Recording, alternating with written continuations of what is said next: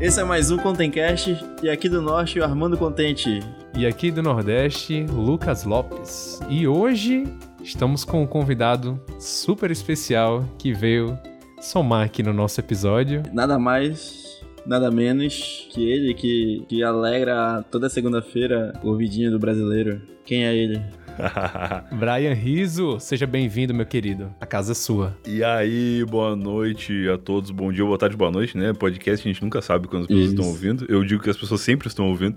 Então tem que, tem que uh, cu- cumprimentá-las da forma adequada, que é bom dia, boa tarde, boa noite. Isso me lembrou o primeiro podcast que eu fiz, que essa era a nossa apresentação. Acho que na época isso era meio inédito. Hoje em dia todo mundo faz em algum podcast por aí. Sim, sim. Mas, cara, eu gostei que a hora que o Lucas falou, um convidado muito especial, eu achei muito que vocês iam chamar o Júnior Curvador e eu ia ficar aqui ouvindo o podcast. Porque não tem ninguém tão especial nesse momento do Brasil quanto o Júnior Curvador, cara. Eu tô eu cada vez mais fã dele. A gente tá batalhando pra agenda dele bater com a nossa, assim, também, pra gente poder gravar todo mundo junto, cara. Pois é. Sim, pois é, sim, cara. sim. E ele, ele tá estourado, né? Ele tá em todo canto agora. Não, ele é demais, Parecido cara. com uma pessoa que tá aqui, né? Participando de vários podcasts. É, Isso é engraçado mesmo. Ontem, eh, pra quem tá ouvindo esse podcast não me conhece, eu acho que devo- eu devo me apresentar primeiro pra depois falar sobre isso que eu vou falar, né? primeira coisa, ele, a gente escuta o Eu Tava Lá, Sim. então a gente é assinante também do Eu Tava Lá. Então se você passar a conhecer o Eu Tava Lá, assine também o Eu Tava Lá. Verdade. é ótimo que a gente nem falou que eu tava lá ainda, mas já tá Já vendendo. tô vendendo. eu- Então assine eu tava lá mesmo sem saber o que Né? é. E aí, depois que você assinar, você continua ouvindo aqui. Eu vou contar o que, que você assinou. Assine Esse- primeiro e depois você vai saber o que, que Eu Tava Lá. Exatamente, exatamente, exatamente. Cara, Azul, eu tava lá, ele é um, um podcast de histórias que vai pro ar toda segunda-feira. Ele existe desde meados de março de 2018. Na época eu trabalhava no Não Salvo e apresentava, ah, aliás, participava de outros quatro podcasts lá, né? Na terça-feira eu participava do Se Fosse Você, que era um podcast que eu até apresentei por uma época. Depois, na quarta-feira, eu participava do Bicuda, que era um podcast de esporte. Na quinta, eu participava do Não Ovo, já fazia acho que três anos que eu tava no Não Ovo, na época que o, que eu tava lá nasceu.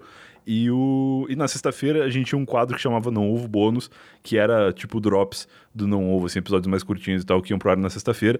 E na segunda-feira eu não fazia nada, e eu queria muito fazer a piada de que eu, eu era podcaster de segunda a sexta, que eu fazia podcast todo dia.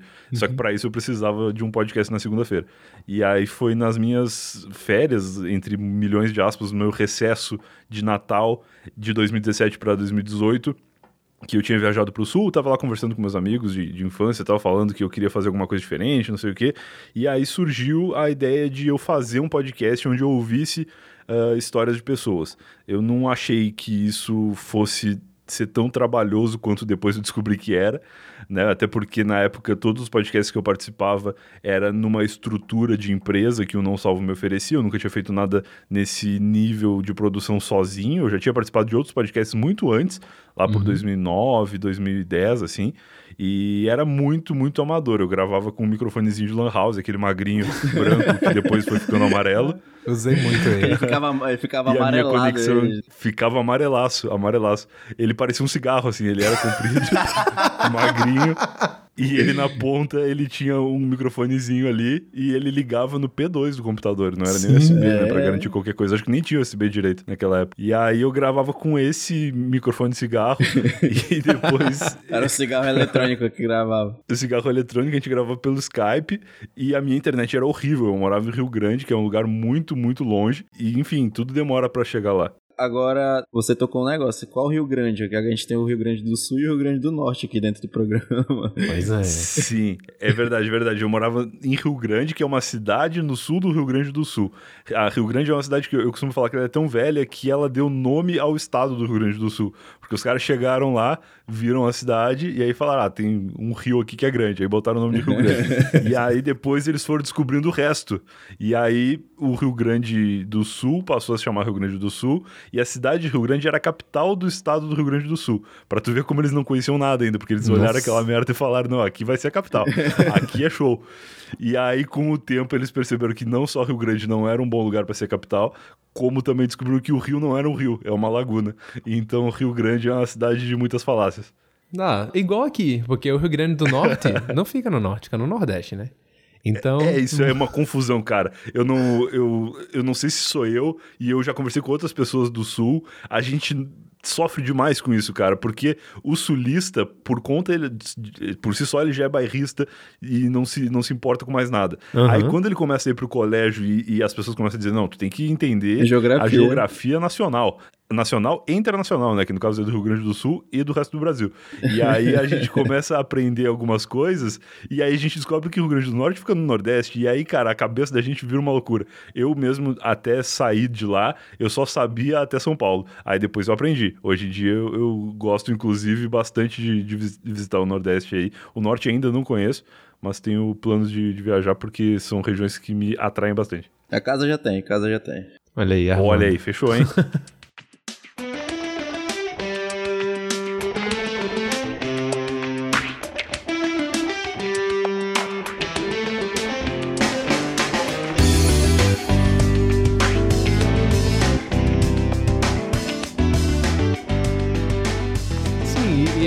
esse episódio aqui é mais, como eu falei, um episódio de origens.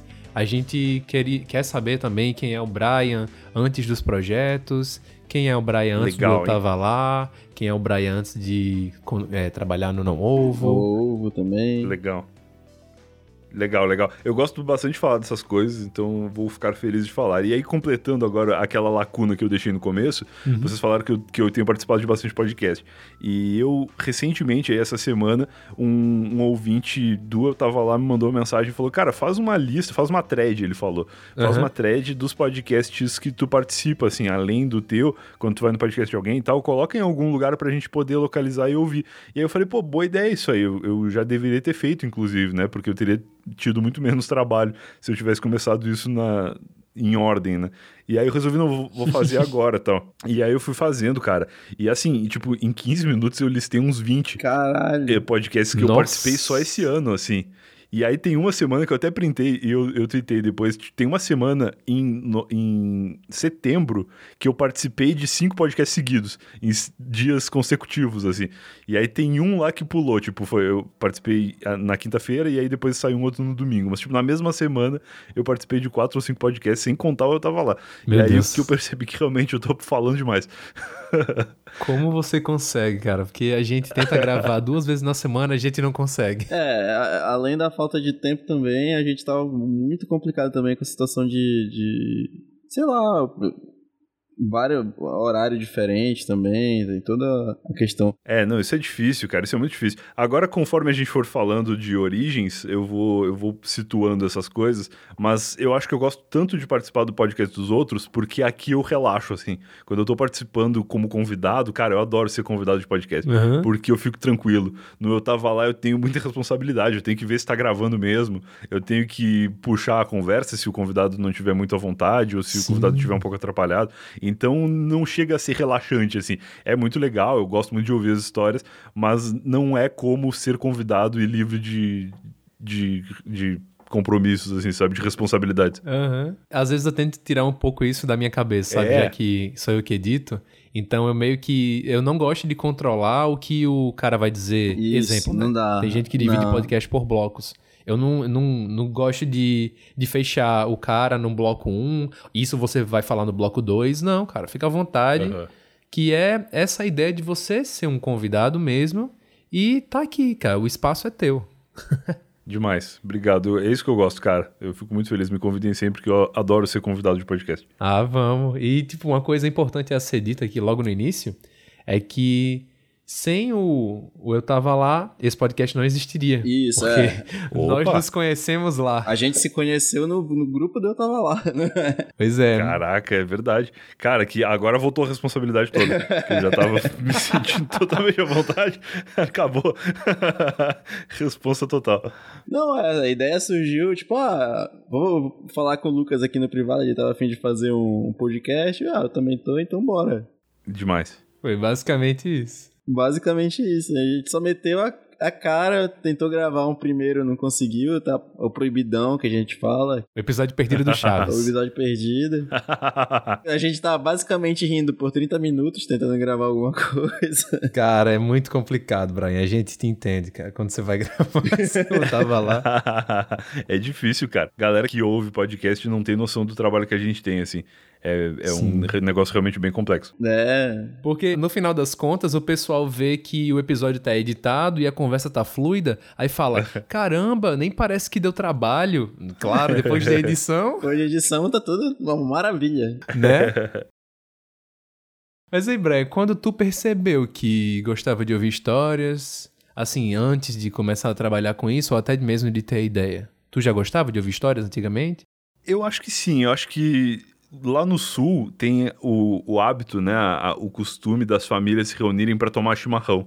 E quando eu era criança, eu lembro do meu vô brigando com quem pegava o chimarrão e ficava falando muito. Ele dizia que chimarrão não era microfone, porque a- o chimarrão tu tem que servir e, aliás, o dono da casa, o, o, o proprietário do chimarrão, ele faz o chimarrão, serve o chimarrão e ele passa para as pessoas numa roda, né? Então a pessoa termina de beber, termina de tomar o chimarrão, devolve para quem tá servindo, a pessoa serve e passa pro próximo na, na ordem ali da, da roda. E aí quando ele serviu o chimarrão e dava para uma pessoa e a pessoa ficava falando e não tomava, ele ficava puto, ele dizia, tá esfriando o chimarrão, tem um monte de gente que o chimarrão e tu fica falando. E aí isso aí era uma coisa que, tipo, era muito tradicional na minha família, de as pessoas estarem reunidas naquela roda e contando coisas, falando e tal. Geralmente menos a pessoa que tava com o chimarrão na mão, porque essa daí tinha que tomar meio rápido. tinha que tomar meio rápido pra passar a bomba. Mas no geral, eu sempre ouvi assim, sempre gostei de ouvir as histórias das pessoas desde muito criança. Acho que isso é meio natural do ser humano, assim, todo mundo gosta de ouvir as histórias dos outros, né? E aí quando eu fui ter os primeiros contatos com internet, eu sempre. eu- a galera usa hoje em dia o termo creator, né? De, de criador de Aham. conteúdo e tal. Aham. Eu, a, a minha mãe falou uma coisa que eu achei muito real, que eu nunca tinha me dado conta, que ela falou que eu sempre fui um creator, porque quando eu era criança, eu fazia, sei lá, revista em quadrinho. Tipo, eu sempre fui o cara que tinha um projeto paralelo, sabe? Acho que um Uhum. pouco porque eu odiava o colégio e eu queria fazer alguma coisa, mas não queria estar lá. Cara, Então, eu- eu também, cara, tinha muito disso também, muito disso também. Isso é, eu acho que é muito natural, assim, de algumas crianças que não gostam do colégio procurar outras coisas pra se entreter, né? Essa história, eu, tenho uma história aqui pra contar assim que eu nunca contei pra muita gente, na verdade, pra, pra ninguém É. praticamente, que é mesmo mesmo ramo assim, é criar, a gente criou um jornal dentro da escola. Foda? Eu ia imprimir na empresa do papai e depois eu ia levar pra lá. Demais. Só que, tipo assim, a gente avacalhava muito, cara. Avacalhava muito com o professor, com coisa desenhava, o professor e a gente. Meu Deus. até, o, o- até o dia em que uma professora pegou a porra do jornal. Nossa. Ah, mas que meio que era a intenção, né? Porque vocês iam imprimir isso e distribuir de qualquer forma. É, então, só que ia chegar na mão dela de qualquer jeito. É. Sei lá, eu não sei como. Eu não lembro como foi a manobra, mas uma das meninas que era uma das repórteres, né, teoricamente, chamou ela pra fazer tal coisa lá no fundo da sala. E outra menina que era que era uma das repórteres também pegou lá das coisas dela o jornal. Meu Deus, Nossa. a correspondente. a correspondente a- ao Jazeera. Aí ela É. chegou lá e pegou e pegou o jornal, embolou o, o papel, né? Era um papel, né? um papel A4, embolou e jogou fora. Tipo, aí a Uhum. professora, pô, cadê o, a prova do crime e tal? Não, não tá mais aqui. Tipo, todo mundo foi pra coordenação depois. Só que não Caramba. deu em nada. Não deu em nada porque não tinha prova. Só ali criança, meu Deus. Esses É, jovens. eu sempre gostei de fazer essas coisas assim. E, e eu tinha, cara, inúmeros projetos paralelos assim foram acontecendo na minha vida até o dia que chegou ao meu alcance o advento do, da informática, né, do computador. Que foi um computador horroroso lá que, que meu pai e o irmão dele montaram, assim, a gente tinha um, um tio que era meio MacGyver na família, e ele montava uns computadores com coisa velha e tal. E isso surgiu lá, chegou lá um 486 na casa dos meus pais, isso bem tarde, assim, se tu parar pra ver, foi tipo 2003. Eu Nossa. tinha 13 anos. E aí eu, foi o meu primeiro computador, assim, não tinha internet, fui ter internet e banda larga em casa lá pra 2008 Nó. só. Eu já até trabalhava na época. Sim, caramba. Eu, aqui em casa, o primeiro computador que a gente teve foi, se eu não me engano, em 2004. Que É, foi mesma bem naquela época do Charges, o Mortadela, lembra? Claro, claro. Lembro, mas eu só fui conhecer isso muito depois. Porque esse 486 não rodava nada disso, né? Ele não, uhum. não conseguia. Não tinha flash nele, eu acho, né? Não, não tinha nada, ele não tocava nem MP3. Eu lembro que foi um, uma tecnologia incrível quando a gente trocou de computador e podia ouvir música nele. E lá em casa era internet de escada. Então era aquele negócio de entrar no final de semana, é, você tentava chamar e ficava dando ocupado toda hora. Sim, era isso. Era isso mesmo que eu passava. Naquela época não tinha banda larga nem que eu quisesse em Rio Grande, assim, nem que a minha família pudesse colocar não tinha, assim, não existia. Aí quando começou a se falar de banda larga, falar para 2005, 2006, eu acho. Sim, e aí sim. a gente foi ter em casa mesmo uns aninhos depois. Que foi quando tu começou a colocar os projetos para frente, né? Mais ou menos? Não, foi quando eu larguei todos os outros projetos que, que davam muito trabalho de desenho e tal, porque na real eu não era bom em nenhum deles. Eu achava que eu era bom até eu começar a perceber que existia um mundo lá fora, sabe? Que eu, tipo, eu era o melhor desenhista da minha sala, só que ninguém na minha sala tava se esforçando para desenhar. Aí quando eu, eu descobri a internet e eu vi os desenhos que as outras pessoas faziam, eu falei, cara, eu preciso fazer outra coisa. E aí eu achei que eu ia ser programador, porque eu passava a madrugada ali no Mirk, com Mirk era o que rodava na época no meu computador, assim. Eu acho que já nem era o ápice da, da eu ia falar rede social, mas não era uma rede social, né? O IRC, para quem não sabe, ele era uma rede de tipo bate-papo assim, e nem o bate-papo. de contatos. É, de, nem, nem o bate-papo do UOL abria no meu computador. Era o Mirk e só, assim. Não abria o navegador, não, não carregava nada no navegador.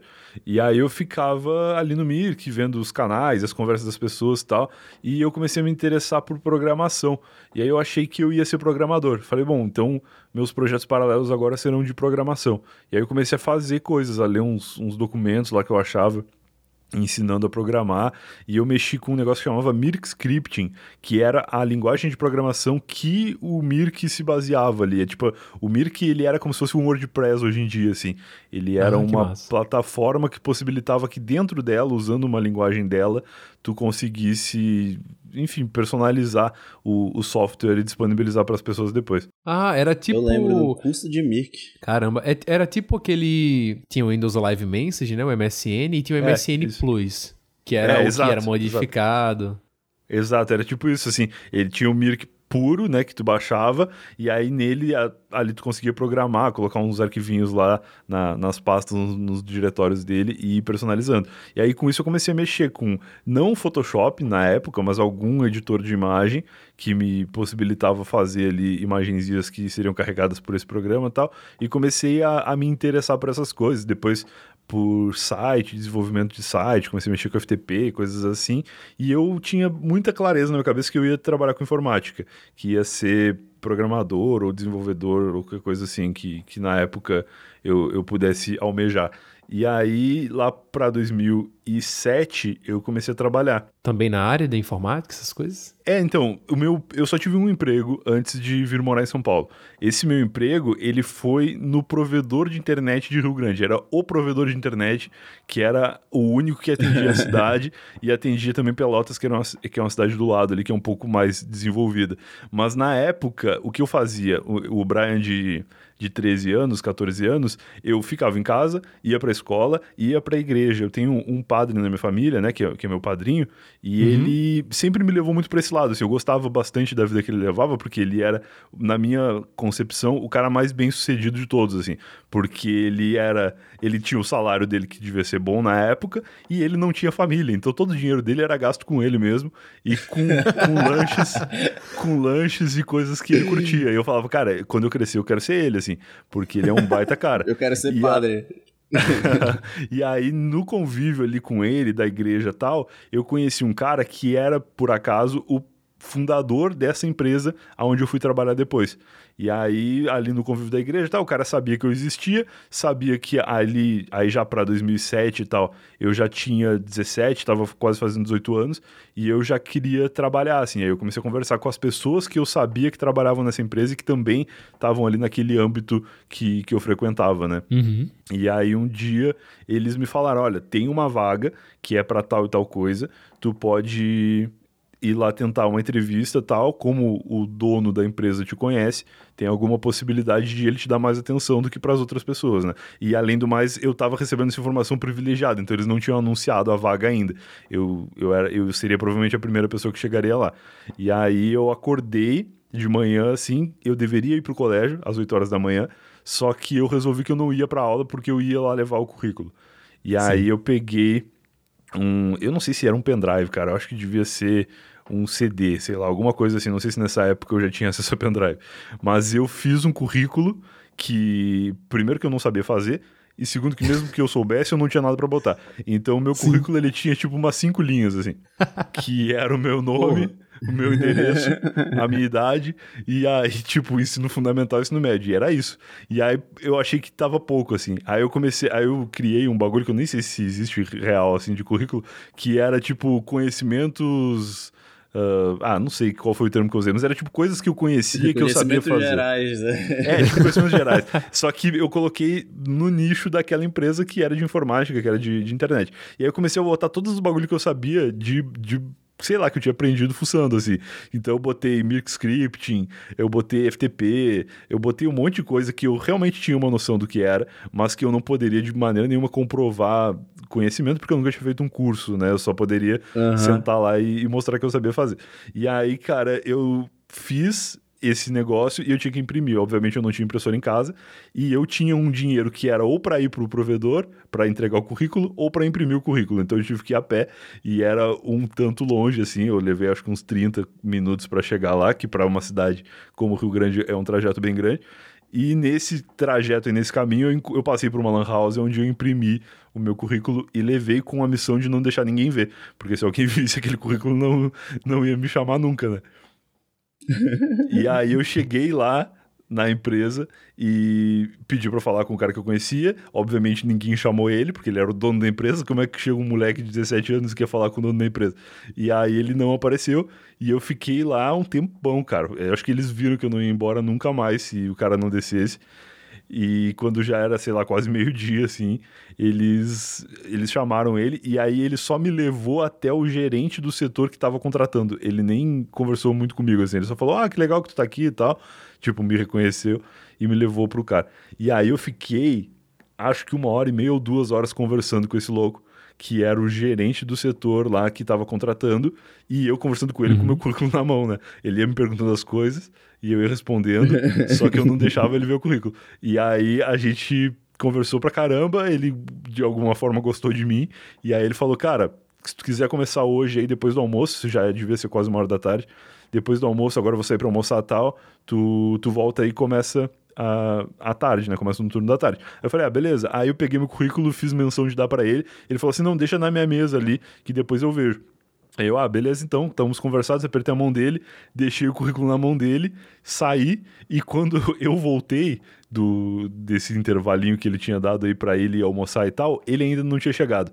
Então eu acredito que ele nunca viu o meu currículo, porque quando ele voltou eu já tava ali, e aí aquele papel ficou ali virado, cara, e a gente começou a conversar tal, ele começou a apresentar a empresa, e eu fiquei nessa empresa por seis anos, até que eu resolvi Porra. depois sair pra para vir morar em São Paulo. Caramba, muito tempo. Não, e engraçado da tua história também que eu trabalhei no, no provedor de internet, foi um dos meus primeiros empregos. Olha e aí o meu avô sempre falava, ele falava, olha, esse negócio de informática é o futuro. É, não foi. Porque hoje... não, pra, pro mundo é, né? Pra algumas pessoas sim, também. Ah, pra sim. gente acabou não sendo só. Pois é, mas ele falava, tipo, olha, é o futuro para você, cara, não sei o quê, investir em computador, esses negócios e tal. Eu, meu, meu avô, né, tipo, leigo no, no assunto, eu fiz, tá bom. Trabalhei nesse provedor que era um provedor de internet para interior, cara, era muito ruim. Olha aí. Aí a internet vivia caindo e eles sabiam que era ruim. Inclusive, uhum. eu fui contratado no setor de comunicação dessa empresa para mudar a imagem deles. Olha aí, não, mas a tua empresa ainda tinha um setor de comunicação, porque aqui eu trabalhava nem isso. Eles nem sabiam o que, que era. Quem fazia comunicação, acho que devia ser o dono ou alguém ali da família dele. A gente. Cara, o setor que eu fui trabalhar, ele tinha três. Ele era um Help Desk Center, né? Que era o suporte técnico, e ele tinha três posições de atendimento. Era eu e mais duas pessoas, e dependendo do turno, ficava só uma pessoa no turno da noite. Um, um, tempo depois eu fui trabalhar na noite e eu era a única pessoa que estava lá naquele horário. Então, se tu era uma pessoa, cliente, que tinha um problema e tu ligava para lá, era muito grande a chance de tu conversar com o mesmo atendente várias vezes, conforme tu ia ligando, assim. Então meio que todo mundo nos conhecia. A pessoa ligava já sabia com quem tava falando pela voz, assim. Caramba! E nesse, nessa empresa que eu fui, o cara também ele tava começando a saber essa parte de, comuni essa parte de comunicação, né, pra empresa, viu que era necessário. Aí eu fui o primeiro contratado do setor, só que na minha sala trabalhavam mais quatro programadores nenhum deles sabia o que eu fazia. Aí ele ficava, tá aqui, esse aqui é, ficava, esse aqui é o menino do marketing, esse aqui é o menino do marketing. E eu fiquei sendo conhecido como menino do marketing um tempo. Ah, mas pelo menos tu tinha um propósito, né? Tu chegou lá com um propósito. Eu cheguei, cara, assim, o que me disseram para fazer, eu faço. E eu não sabia nada, eu não sabia absolutamente nada. Depois, igual o desenho que eu achava que eu, que eu manjava muito, depois eu descobri que eu não sabia porra nenhuma, todas aquelas coisas que eu coloquei no meu currículo que eu sabia, eu sabia assim, eu sabia que existia e eu sabia me virar. Mas tinha muitos detalhes dentro daquelas informações ali que depois eu fui perceber que eu não sabia nada. Então eu tive que, que me virar mesmo, assim. Mas valeu, aprendi bastante coisa naquela época. Eu estudei consciente que eu ia fazer medicina até o, até o segundo ano da, da do, do, ensino médio. Depois, tipo, eu falei, ah, vou desandar, não quero mais não. É foda, Corajoso. é, eu não sei, eu não sei qual foi a, a, a, liga que deu na, no momento lá que eu falei assim, não, vou ser empresário, eu acho que dá certo. É, isso é bom, né? Porque eu larguei o colégio, né, quando, quando eu comecei nessa empresa. Eu tinha 17 para 18 anos, eu estava indo pro terceiro ano do ensino médio e eu nunca gostei de ir pro colégio e eu nunca gostei de acordar cedo. Quando eu comecei a trabalhar nessa empresa, eles me contrataram para trabalhar à tarde. E aí o que aconteceu? Eu tive que meio que escolher, porque eu ia trabalhar, de, eu ia estudar de manhã, trabalhar de tarde, e eu teria um pouco da noite livre para aqueles meus projetos pessoais que se mantinham, assim. Então eu pensei, porra, eu meio que agora tô num, numa situação onde se eu não aprender as coisas que eu falei que eu sabia, eu vou ser mandado embora.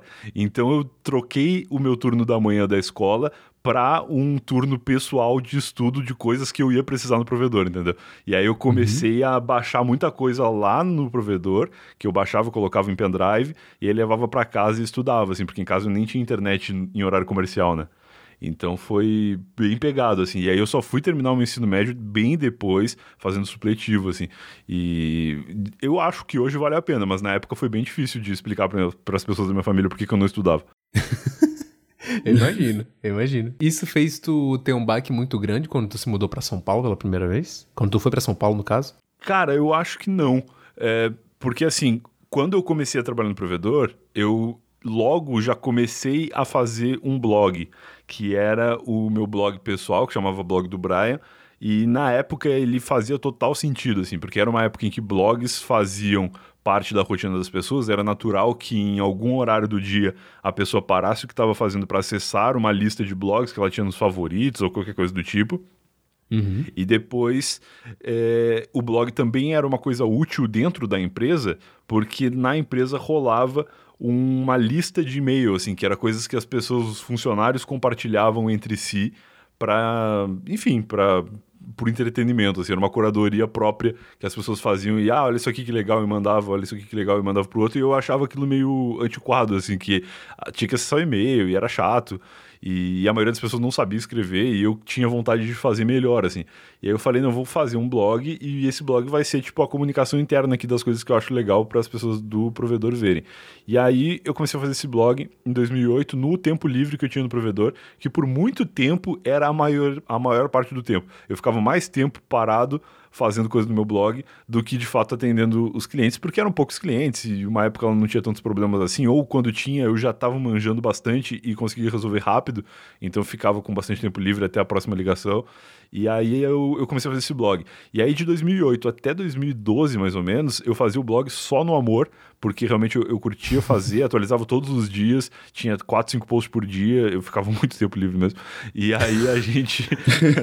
e aí chegou lá algumas propostas de publicidade, começou a existir o AdSense no, na minha vida e comecei a ganhar algum dinheiro com esse blog.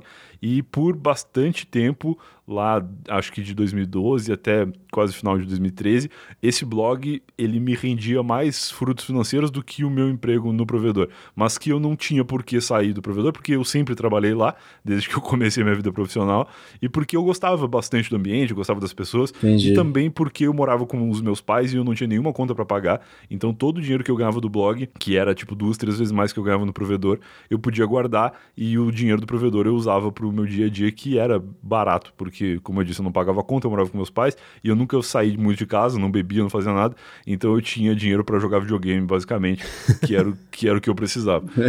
Massa, né? É, foi isso, assim, minha vida por, por bastante tempo nessa época, 2012, 2013. Acho que 2011 também já tinha um pouco disso.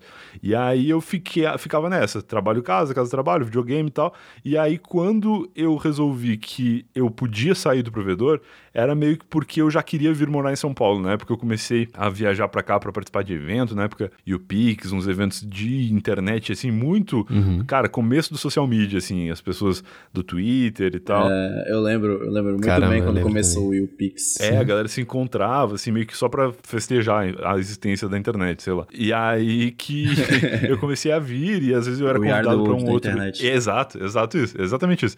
E aí eu comecei a vir, às vezes, convidado para algum evento. Ao, ao, teve uma empresa que quis pagar minha passagem para eu vir e eu falei, cara, esse, essa oh. galera realmente tá, tá botando fé em mim, assim. E aí eu comecei a, a me interessar por, pô se eu aqui no fim do mundo, dedicando só o meu tempo livre para esse negócio, tô conseguindo ganhar um dinheiro, tô conseguindo uh, fazer viagens e, e, ter contato com, com, empresas, marcas e tal, de repente, se eu já estiver lá, vai ser mais fácil. E aí eu comecei a ter uhum. esse desejo, assim. E aí eu falava já em casa, olha, eu vou, eu vou querer morar em São Paulo, tal. Meio que acho que eles não acreditavam muito, ou acreditavam que, que eu queria, mas não acreditavam que eu poderia fazer isso. E aí fiquei com essa ideia tal, até que na metade de 2013, mais ou menos, eu falei no provedor: olha, eu quero sair, quero dar uma, um tempo para me dedicar a outros projetos e tal. E eles entenderam, aliás, não entenderam muito porque que eu queria sair, porque eu nunca tinha dado indícios de, de querer. E mas toparam, assim. E eles até falaram uma frase que eu carrego comigo até hoje, que foi o seguinte: se tu quiser voltar depois, teu lugar tá garantido, ele falou. E eu falei, porra, então fechou. E até hoje, faz 10 anos que eu saí de lá, mas até hoje, para mim, meu lugar tá garantido. Eu vou, vou continuar esperando a possibilidade de caso um dia eu queira voltar. Se for relevar a evolução, teu cargo lá tá de CEO já, assim, né? tá tranquilo. voltar como dono da empresa. Mas o pior, o pior de tudo é que é o seguinte, depois disso, quando eu vou visitar meus pais, eu sempre vou lá na empresa visitar e ver como é que estão as coisas, né? E a empresa cresceu tanto, cara, e mudou tanto assim, que eu tenho certeza que eu não faço a menor ideia mais de como trabalhar naquele, naquele, naquela área, assim. Eu certamente seria o pior estagiário de todos se eu voltar fácil agora. Mas na época eu manjava bastante Eita. até. e aí aconteceu isso, assim. Eu falei, não, vou para São Paulo. Aí, cara, não sabia nada. E isso aí que tu perguntou de se eu não senti uma diferença grande, eu senti uma diferença grande no momento que eu cheguei em Porto Alegre e tinha uma escada rolante para eu ir pegar o voo. Porque em Rio Grande não tinha escada rolante, eu nunca tinha andado numa escada rolante. Então eu fui ali descobrir o mundo com 23 anos e foi, cara, bizarro. Foi muito bizarro. Tudo era muito estranho. E hoje estou acostumado, assim, eu já estou aqui em São Paulo desde 2013, faz o quê? Seis anos? Uhum, seis anos. Seis anos, é.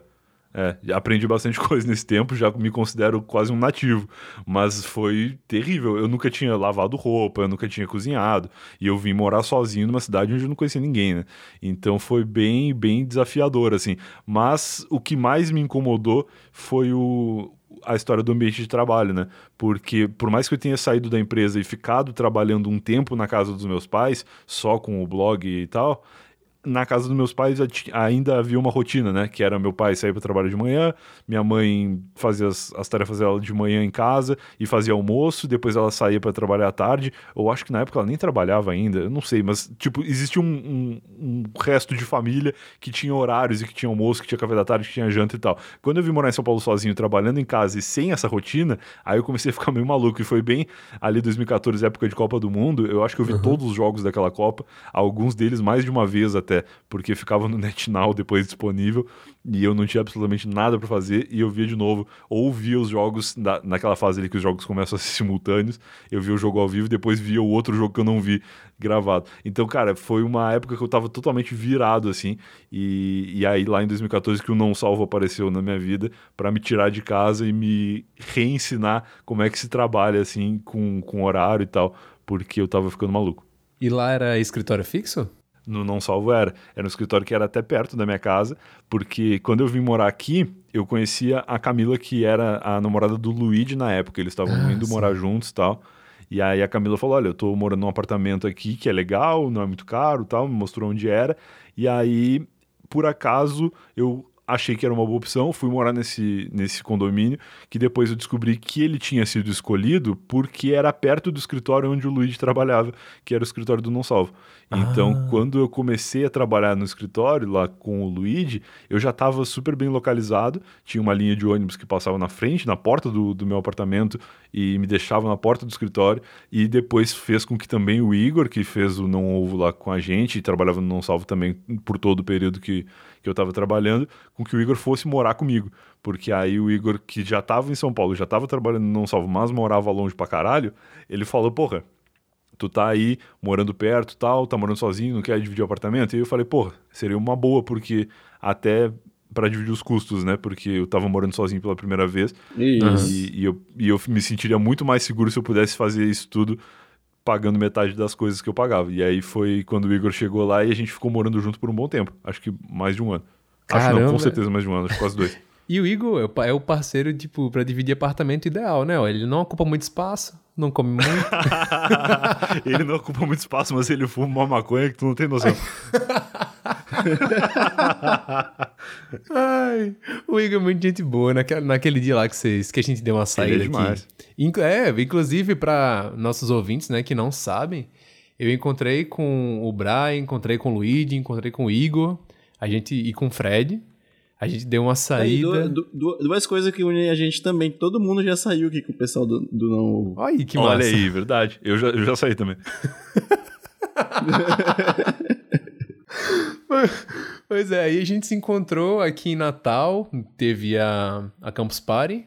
Foi do ano passado, do ano retrasado? Cara, foi 2017. É, caramba, já, dois anos. Porra, o tempo voou muito. Aí a gente se encontrou meio que por acaso. Eu vi que. Eu tava, já tava conversando com os meninos aí, tava conversando com vocês na época que vocês estavam ouvindo, né? Por DM, a gente se falava. Acho que na época não tava no, no grupo de assinantes ainda do Eu Tava Lá. Mas a gente sempre se falava por é, Twitter na e tal. Época, e o... o Eu Tava Lá não existia ainda, eu acho. Sim, acho que devia estar tá engatinhando, né, o projeto. Existia? Então foi começo de 2018, então. Porque 2017 eu tava lá não existia. Uhum. Não, eu acho que foi começo de 2018 mesmo que vocês estavam. Pode ser, lá. pode ser. Eu lembro. Eu lembro do calor, cara. Natal é um lugar maravilhoso. Quero muito voltar, inclusive desde então eu sempre falo que, que eu quero voltar. Sim. Mas puta que pariu, cara, como é calor. É. E faz sentido que fosse começo do ano, então, porque além de ser o calor natural, era verão. Pois é, quente pra caramba. Mas a gente que tá aqui, né, tá acostumado. é verdade, com certeza. Mas aí Aí foi legal, a gente saiu, é, saiu pra beber, bateu um papo, conheci o pessoal pessoalmente e caramba, foi incrível essa noite. Foi, foi legal pra caramba. Tá, e eu lembro. Tá no, no do meus tops 10 aqui momentos, né? Da, da vida. Sim, gente... sim. Não, e eu lembro de uma história que tu me contou lá, que depois eu até acabei lendo no conteúdo exclusivo lá do Eu Tava Lá, ou, ou não, que era uma história de uma menina com quem tu saiu e tal. Eu acho que eu não li, na real. Agora que eu tô falando que eu tô lembrando, acho que eu li uma outra história tua, mas não era essa, não. Foi, a, a que eu mandei pro, pro. Eu tava lá pro diário. Era de uma menina que. Do Tinder. Do Tinder, claro, é, que a menina era chave de cadeia. muito boa. O dia que eu quase tomei uma chave de cadeia. Lembrei, maravilhoso. ah, velho. Foi massa, foi massa. Essa, essa, vai, essa vai ficar aí pra, os ouvintes também é, quer, quer, escutar essa história? Assina Eu Tava Lá, que você vai ter acesso a conteúdo Boa. exclusivo. Boa, no olo, logo, logo, logo, logo, logo, logo. Muito, é. muito logo. Olha, Vai ser muito bom. Vai ser massa, e, né? caras, essa, essa é a minha história de origem, assim. Aí eu cheguei no Não Salvo, e aí no Não Salvo muita coisa aconteceu. A gente fez pegadinha pro, pro YouTube, pra Facebook e tal, coisa que foi redescoberto recentemente pela galera do Zap. Sim, sim. a gente a galera do Zap coisa. conseguiu desenterrar o, o, o, o, vídeo do, do espírito lá. Né? Sim, sim. É. Mas foi bem legal, cara. E aí a gente trabalhou bastante tempo junto até que no. Acho que a, setembro, agosto de 2018 a gente separou, né? Foi cada um fazer outras coisas. Uhum. E aí eu foquei, resolvi focar no Eu Tava Lá. E tamo aí, até hoje. Mas o Eu Tava Lá também é um podcast que, que me desafia de outras formas, né? O Não Ovo, ele tinha desafios que era conviver com o Luigi, que era um desafio muito grande. e aquela coisa de sentar e ter uma pauta, assim, de, aliás, de não ter uma pauta e ter que conduzir uma conversa que geralmente era feita de última hora, né? De quarta para quinta era o, o dia que, que o conteúdo ia, era publicado e geralmente a gente gravava na própria quarta. Então era bem corrido, Não. assim. Caramba. Fazer e meio que tem que fazer, tem que rolar e tal. E, e eu aprendi muita coisa com isso. Uma dessas coisas que eu aprendi foi que as pessoas gostavam de ouvir histórias. E aí conecta lá com o chimarrão, que eu gostava de ouvir as histórias da minha família, do meu avô e tal. E com essa coisa inerente do ser humano de ouvir histórias, de gostar. Eu, eu gosto muito de imaginar as histórias, né? Conforme a gente tá ouvindo, a gente vai situando as coisas, imaginando como que era o lugar, onde que a pessoa tava e tal. E aí, no Não Ovo, eu descobri que o ouvinte de podcast gostava muito de ouvir histórias, os episódios favoritos das pessoas eram quando nós contávamos as- as nossas histórias, só que num podcast normal as histórias são finitas, né?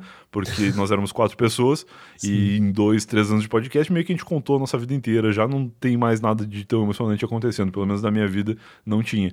E aí quando eu tava lá naquele período entre 2017 e 2018 pensando no podcast, imaginando como seria o formato, eu pensei que ter histórias de pessoas rotativas seria uma boa.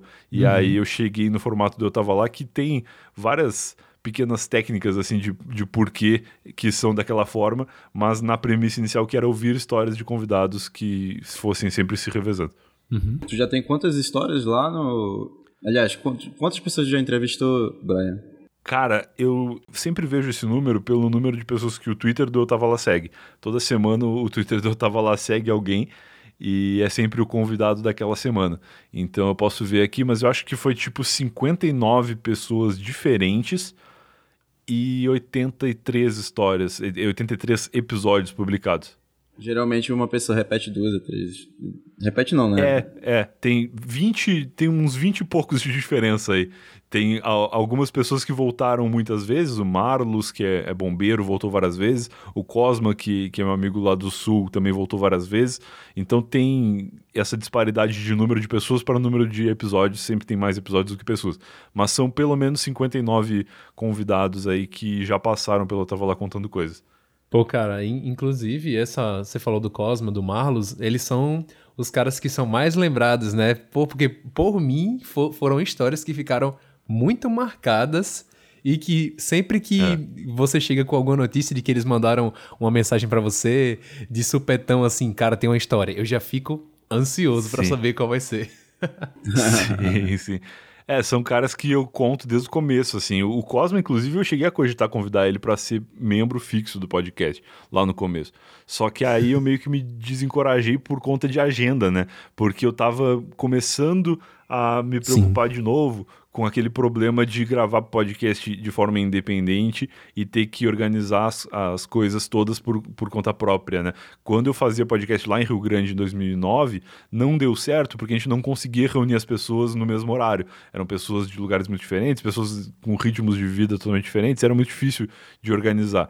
E aí, quando eu fui voltar a fazer podcast tanto tempo depois no Não Salvo, todos esses problemas estavam resolvidos, porque as pessoas estavam sempre no mesmo escritório no- ao mesmo tempo, e era só sentar e gravar. A gente Sim. não tinha o problema da conexão horrível nem do microfone de cigarro, porque a gente tinha uma estrutura que oferecia colocar microfone, mesa de som e tal. Então, quando eu resolvi encarar e fazer o podcast sozinho, o meu desafio era como que eu vou fazer isso de forma que eu não precise ficar dependendo muito dos outros para acontecer. E aí o formato do eu tava lá me possibilitou fazer isso, porque sozinho eu consigo gravar a hora que, que eu posso, na né, hora que dá, e com convidados diferentes. Aí cada semana é um problema de agenda diferente, mas a gente consegue encaixar para sempre ter pelo menos um. Sim. E o Eu Tava Lá é um projeto assim que eu admiro desde o início e consegui acompanhar desde que tu soltou o primeiro episódio. E eu queria saber de você, assim, qual qual seria o episódio ou qual seriam os episódios que você indicaria pra galera que tá conhecendo agora o Eu Tava Lá? Isso aí, pra conhecer agora. Porra, legal, legal, legal. Eu tenho uma série que eu gosto que é o Seleção Eu Tava Lá, porque é muito difícil para mim eleger um episódio favorito, assim. Eu gosto muito de quase todos os episódios e não os que eu não gosto muito, eu gosto pra caramba também, assim, porque são pessoas que eu considero, né? Eu acho que talvez mais pro futuro, mais pra frente, conforme eu for gravando mais com gente que eu não conheço, talvez essa minha percepção mude. Mas, em princípio, até hoje, eu gravo muito com gente que eu conheço. Então, é, é galera que, que é meio que eu ligar, ligando pra um amigo, assim, sabe? Uhum. Coisa que não se faz mais hoje em dia, mas antigamente uhum. tu ligava pra uma pessoa e tu ficava conversando com ela horas, assim, sem sem ter muito rumo, sabe? Sim, Só porque as pessoas estavam disponíveis e tinha uma, uma linha telefônica. Uhum, Não, o Lucas exatamente. me liga direto aí pra, pra falar da, da vida. das histórias da vida. é um costume que a gente é um costume que a gente tem. Não, e, e é isso, assim, eu tava lá, eu ligo para as pessoas que eu não ligaria, assim. Então tem um monte de gente, cara, ali que, que é tipo um amigo meu de tempos. O Cosma mesmo, é um cara que eu conheço, sei lá, faz uns oito anos. E eu não falava com ele nunca, cara. Tipo, a gente só se encontrava uma vez na vida em Porto Alegre e outra na morte, assim. E, e sei lá, quando eu tava lá, eu comecei a ligar para ele de vez em quando. E é engraçado que agora meio que a gente tem uma, uma agenda periódica do Cosma, porque de tempos em tempos ele volta quando eu tava lá, e eu pergunto o que aconteceu na tua vida entre aquela participação e, e agora, né? E aí ele tem um milhão de coisas para falar, assim. Então eu acho isso legal, que eu tava lá me conecta com pessoas que, algumas que eu já conhecia e outras que eu só tinha algum contato de internet e eu acabo depois começando a conversar mais com a pessoa tal. É bem legal também. Mas eu acho que eu dou essa dica aí. Seleção eu tava lá. Eu vou eu vou ver direitinho aonde que ele tá. Bom, assina o feed do Eu Tava Lá aí e procura por Seleção Eu Tava Lá. Eles ficam sempre entre as temporadas. Então a primeira temporada do Eu Tava Lá terminou em 2018. E aí, dezembro, finalzinho de dezembro, janeiro, uh, tem Seleções Eu Tava Lá. E depois tem um monte de episódio recente aí de, de 2019, né? Recente, entre aspas e agora vai ter mais seleções. Eu tava lá em breve pra gente chegar em 2020. Olha aí. E, tipo, eu, eu queria tomar a liberdade aqui de indicar um episódio do Eu Tava Lá que eu gosto muito. Inclusive, Opa. foi um episódio que me marcou de uma forma que nenhum outro episódio de podcast é, tinha conseguido, né? Que eu sempre escuto, tô tentando descobrir novas, novos programas tal. Mas foi um, foi um episódio que me emocionou, cara. Tipo, é, foi episódio 7 e 9, Histórias de Palhaço com Rafinha Martinelli. Esse aí me segurou também por dentro. Pô, esse episódio é bem recente, né? Pro período que estamos, estamos gravando aqui. Uhum. E ele é um episódio que me surpreendeu pra caramba, porque eu, o Rafinha era um cara que eu não conhecia. E aí o Nix me falou: liga para ele que ele tem histórias de palhaço, que são legais. Uhum. E aí eu falei, pô, vou, vou ligar para ele. Mas, cara, que que tu pensa, assim? O cara te, te fala assim, ó, liga pro cara que ele tem história de palhaço, eu achei que era história engraçada, né? Uhum. Falei, ah, palhaço, palhaço faz piada, tem nariz vermelho, cabelos, cabelado colorido e tal. E vai ser um episódio engraçado pra caralho. E aí eu liguei para ele, cara, e o cara tinha umas histórias maravilhosas, assim, Sim. de contatos humanos dele em hospitais e pessoas que passavam por qualquer necessidade e na hora da visita do palhaço ali se sentiam mais, mais felizes e tal. E, cara, eu fiquei bem, bem impactado com esse episódio, assim. E me surpreendeu muito. E é um dos episódios que eu tenho como favoritos hoje em dia, com certeza. Aham. Uhum. E, tipo, eu, eu, gosto muito das histórias também do Cosmo, do Marlos, é, que foram histórias que, caramba, eu tava no ônibus, eu me acabava de rir. E essa do Rafinha, eu tava escutando o, o episódio dirigindo. Eu tava indo para algum lugar muito longe, assim, tipo, que dava o tempo de um episódio. E no meio do programa, tipo, no meio do episódio, caramba, eu comecei a chorar. Porque é muito bonito a forma com que ele conta essa parte da interação dele com as pessoas e, e mostrando que o, o, palhaço ah, ele não é não vai ficar tirando graça com você até você se sentir é, ridicularizado. Não ele faz que você entre no jogo dele e cara incrível. Escutem escutem. Boa boa segurou boa. não eu segurei lágrimas lá nesse aí do, do, do palhaço que tava bem Tava numa semana meio ruim também, quando eu escutei, tipo assim, é, cara, meu problema não é nada perto do que esse cara já, já viu Uhum. aí, entendeu? É, Então tem foi isso também. muito, foi muito, assim, às vezes é aquela esclarecida que te faltava, assim, pra te motivar mais, Muito massa. um pouco. Vale a pena.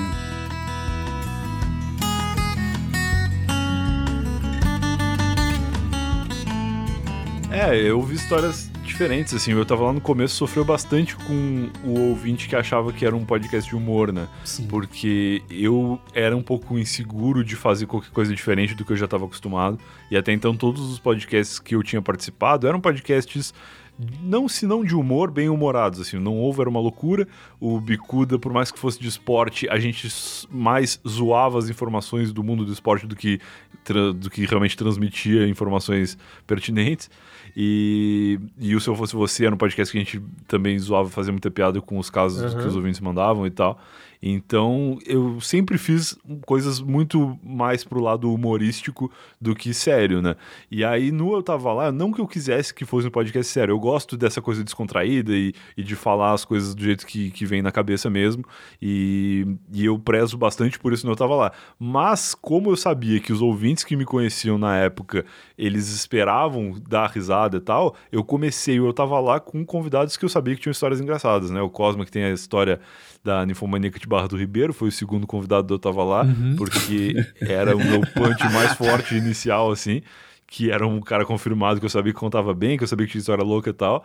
E o Maurício Meirelles, que era um cara que eu sabia que contava bem também e que tinha a piada que ele tinha sido o primeiro convidado do Não Ovo, né? E depois o Não Ovo deu super certo e tal. Uhum.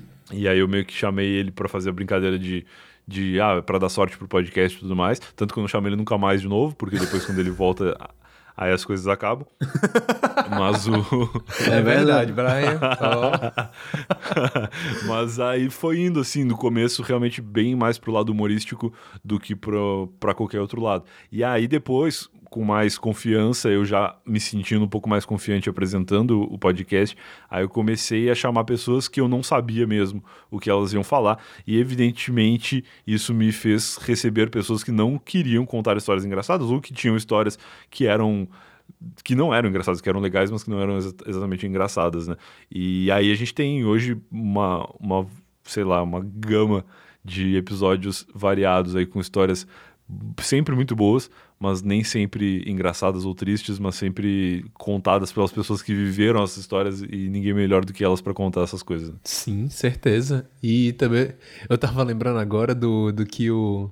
Acho que foi o Cosmo que falou, né? Que a galera tem comparado os episódios, né? Dele, do de ante- anterior, dizendo que começou. É. Foi? É, pois é. É isso que eu falei, né? No começo as histórias eram engraçadas. O Cosmo era um cara que sempre chegava a contar coisas super engraçadas e tal. E aí a gente fez um episódio de Natal no final de 2018 e que ele contou algumas histórias que não eram propriamente eh, super humorísticas, assim. E aí ele viu em algum lugar, que, que eu acho que eu não vi esses comentários, cara, mas em algum lugar ele leu comentários negativos, dizendo, nossa, o Cosma já contou histórias mais engraçadas e tal.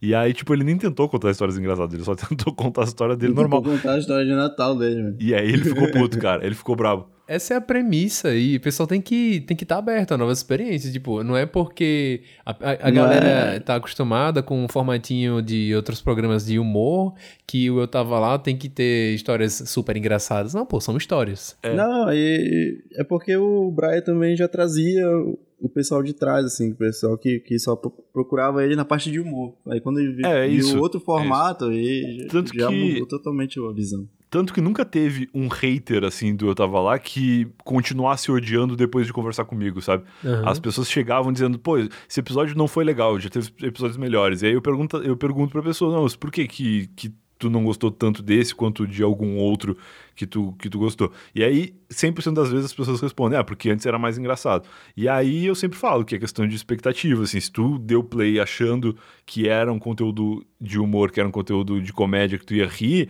eu entendo que o cara se decepcione, porque não cumpriu com a expectativa dele, né? A Aham. questão é que essa premissa, ela é errada, né? Não é um podcast de humor. E aí, quando eu explico isso, aí a pessoa entende. Ela fala, ah, não, tá, eu achei que era um podcast de humor e tal. E aí a pessoa começa a dar play já com a mente mais aberta, de não sei o que vem por aí, mas sei que vou ouvir uma história. E aí, geralmente, as pessoas gostam quando dão play com esse pensamento. Sim.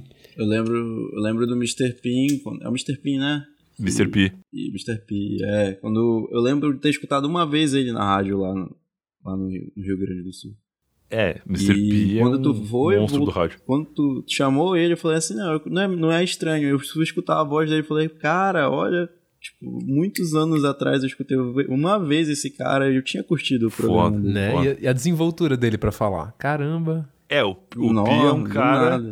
é um cara que domina o programa, assim, ele faz rádio há, sei lá, 30 anos mais, e ele é um cara que, até as histórias dele eram, eram um tanto engraçadas, assim, tinham histórias bem cômicas da, da carreira dele e tal, mas ele foi um cara que a galera meio que não sacou muito, assim, primeiro porque ele era muito popular lá no Sul, mas a galera do resto do Brasil que não conhecia ele e tava com aquela mente fechada ainda de ser um programa humorístico, eh, teve bastante feedback atrapalhado, assim. Mas foram, foram, foram muitos, muitos, muitos feedbacks de pessoas que já conheciam, que estavam emocionadíssimas, porque naquele período ele estava já fora do ar há algum tempo. As pessoas meio que tinham perdido ele do rádio. Ah. E aí foi legal, porque tinha muita gente com saudade dele que, que não sabia o que ele estava fazendo. Ah, que massa, cara.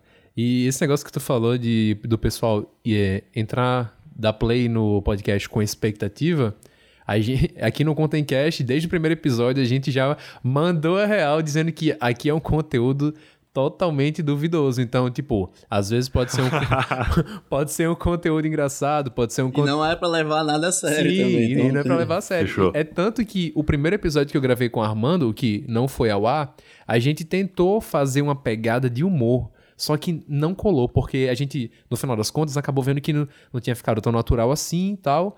E a gente meio que Aham. disse: não, não, vamos guardar esse episódio aqui, ele não vai sair, a gente grava outro falando, tipo, botando a cara a tapa. A gente vai falar aqui quem a gente é, Isso. o que a gente tá, tá esperando pra, pra os próximos episódios. E o formato. Tanto que é um episódio longuíssimo, na É, verdade. Tem e- uma hora de E, episódio. e ele parece meio sério, né? Mas a gente é- tem um tom descontraído também depois.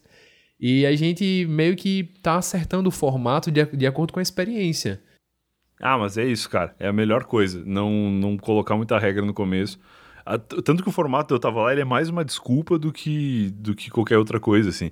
É, tem a história da, da ligação, porque como eu tava fazendo um projeto independente, sozinho, gravando no fone do meu celular, que era podre, eu só podia garantir, e mal, mal eu podia garantir a qualidade do meu áudio, não podia garantir a qualidade do, da outra pessoa, né? Uhum. E ainda mais que eu pretendia que toda semana a outra pessoa fosse uma pessoa diferente.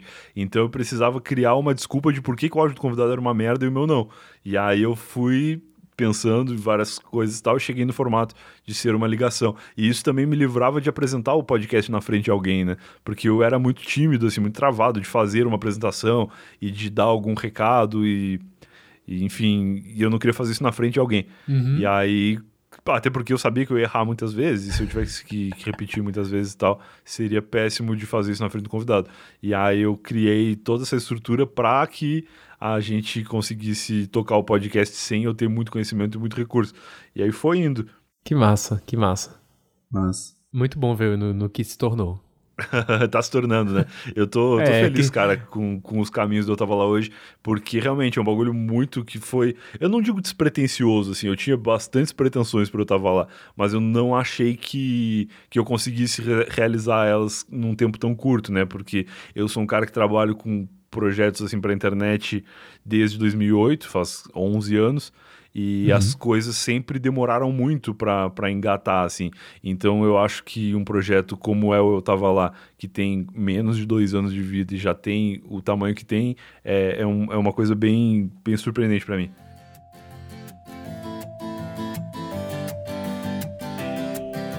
Então, é, nessa vibe de falar de histórias, falar de contar histórias, Vamos contar a história, a gente vai pra nossa brincadeirinha do top 10. Opa! hoje a gente elencou é, top 10 momentos das nossas vidas, tipo, 10 co- contando no- nós três. Então, cada um separou algumas historinhas que foram histórias boas ou não da vida, que foram bem marcantes. Assim como o Brian con- contou a sua história de origem, é, antes do projeto, ele estava lá, a trajetória dele sair de Rio Grande para São Paulo e tal. A gente também tem algumas coisas a falar e vamos aí, vai ser legal.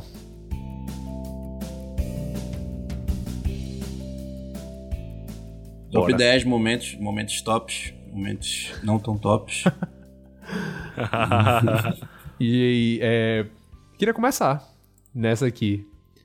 Tem, tem uma história que foi.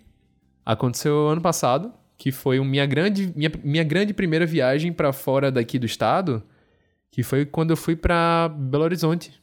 Eu fui para Minas, para um congresso lá em Ouro Preto, e tava animado pra caramba, tava com a galera, tava eu, mais 21 colegas, tal, todo mundo pegando o mesmo voo, todo mundo, o voo saía às três, todo mundo chegou no aeroporto às 11 pra, pra não perder e pra ficar lá todo mundo jogando Uno, sei lá, conversando sobre.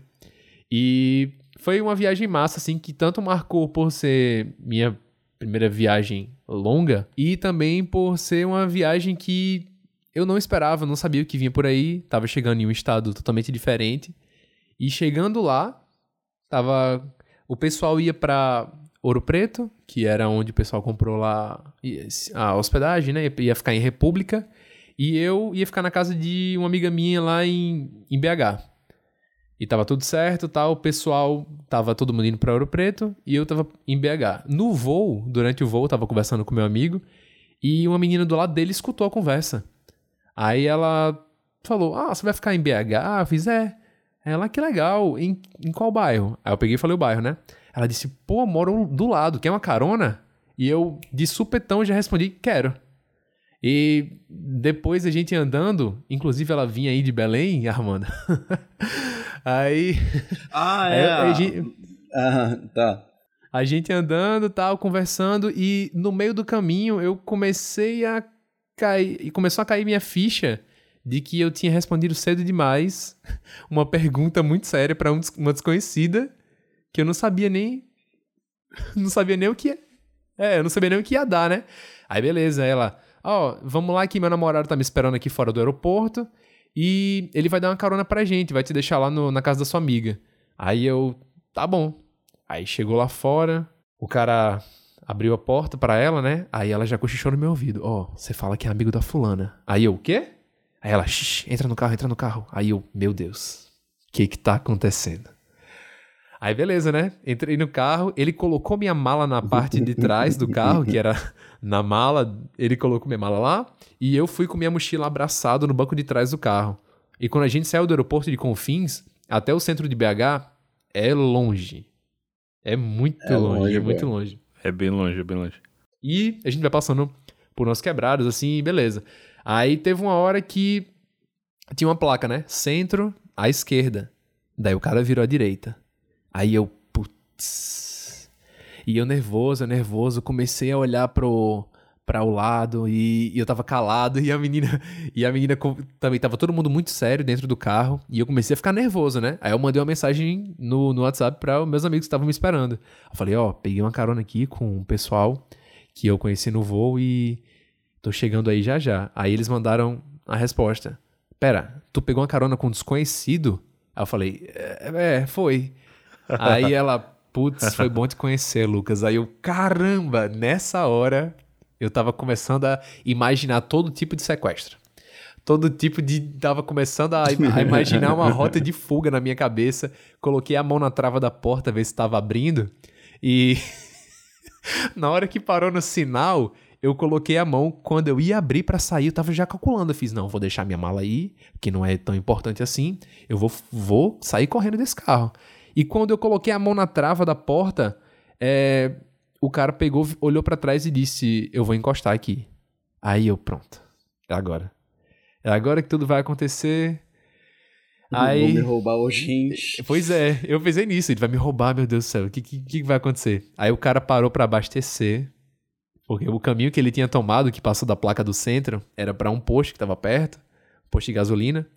E, aí ele abasteceu o carro e voltou para a rota normal. E daí que ele foi pro centro do, de BH, me mostrou os pontos, os pontos que eram mais visitados. O cara foi muito gente boa, um casal muito gente boa, que no começo eu tava muito nervoso, comecei a ter umas paranoia dentro do carro lá, mas depois eu percebi que era só um casal de gente gente boa, né? Gente boa. Existe gente boa no mundo ainda. E obrigado, pessoal.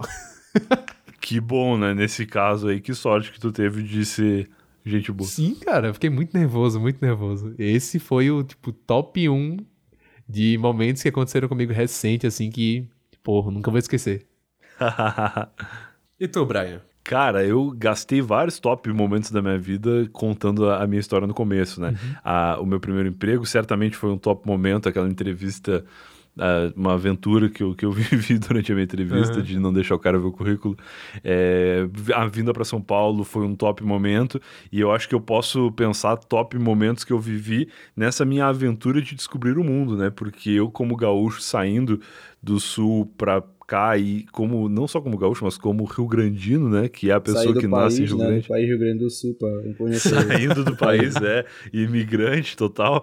E aí, pô, Rio Grande não tem nada, cara. Rio Grande é uma cidade que tem 200 e poucos mil habitantes, mas é uma cidade totalmente atrasada, assim. Eu, como eu disse, não tem escada rolante até hoje. Existe uma escada rolante lá que é em uma loja de tipo uma Renner, assim, local, uhum. sabe? Que tem coisas para casa, roupa de cama, e aí tem vestuário masculino e feminino, e a escada rolante, ela leva do térreo para um andar onde vende sapatos masculinos e roupas de cama e coisas para casa. Então, é um público muito específico que, que utiliza essa escada, né? tem que ser um homem querendo um sapato ou alguém querendo comprar uma roupa de cama, porque senão não tem justificativo para andar nessa escada. Mas constantemente se vê pessoas que claramente não são o público-alvo daquele setor, mas sobem a escada só para dar uma passeada, porque afinal de contas tu tá há anos naquela cidade ah, querendo andar por uma escada rolante e ali é o momento de fazer uma foto, de fazer uma selfie na escada rolante e parecer um, uma pessoa da capital. Mas é, tive vários pequenos primeiros momentos, assim, momentos marcantes, quando eu vim aqui para São Paulo, como a primeira vez que eu cheguei em São Paulo, né? Eu cheguei, eu tinha combinado de ficar na casa de um amigo meu que morava em Mauá.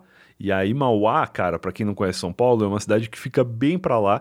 Fica. Eu, eu sempre disse que ficava depois do ABC, até que alguém me corrigiu dizendo que Mauá faz parte do ABC. É que ABC, o ABC Paulista, eles são três cidades. Olha aí, um momento cultura aqui. Três cidades que começam com A, com B e com C, que no caso é Santo André, três santos, né? Santo André, São Bernardo e São Caetano. Então são três cidades, A, B e C, e Mauá tá lá no final, que eu não sei o que, que aconteceu com o alfabeto, que eles jogaram Mauá dentro do ABC Paulista.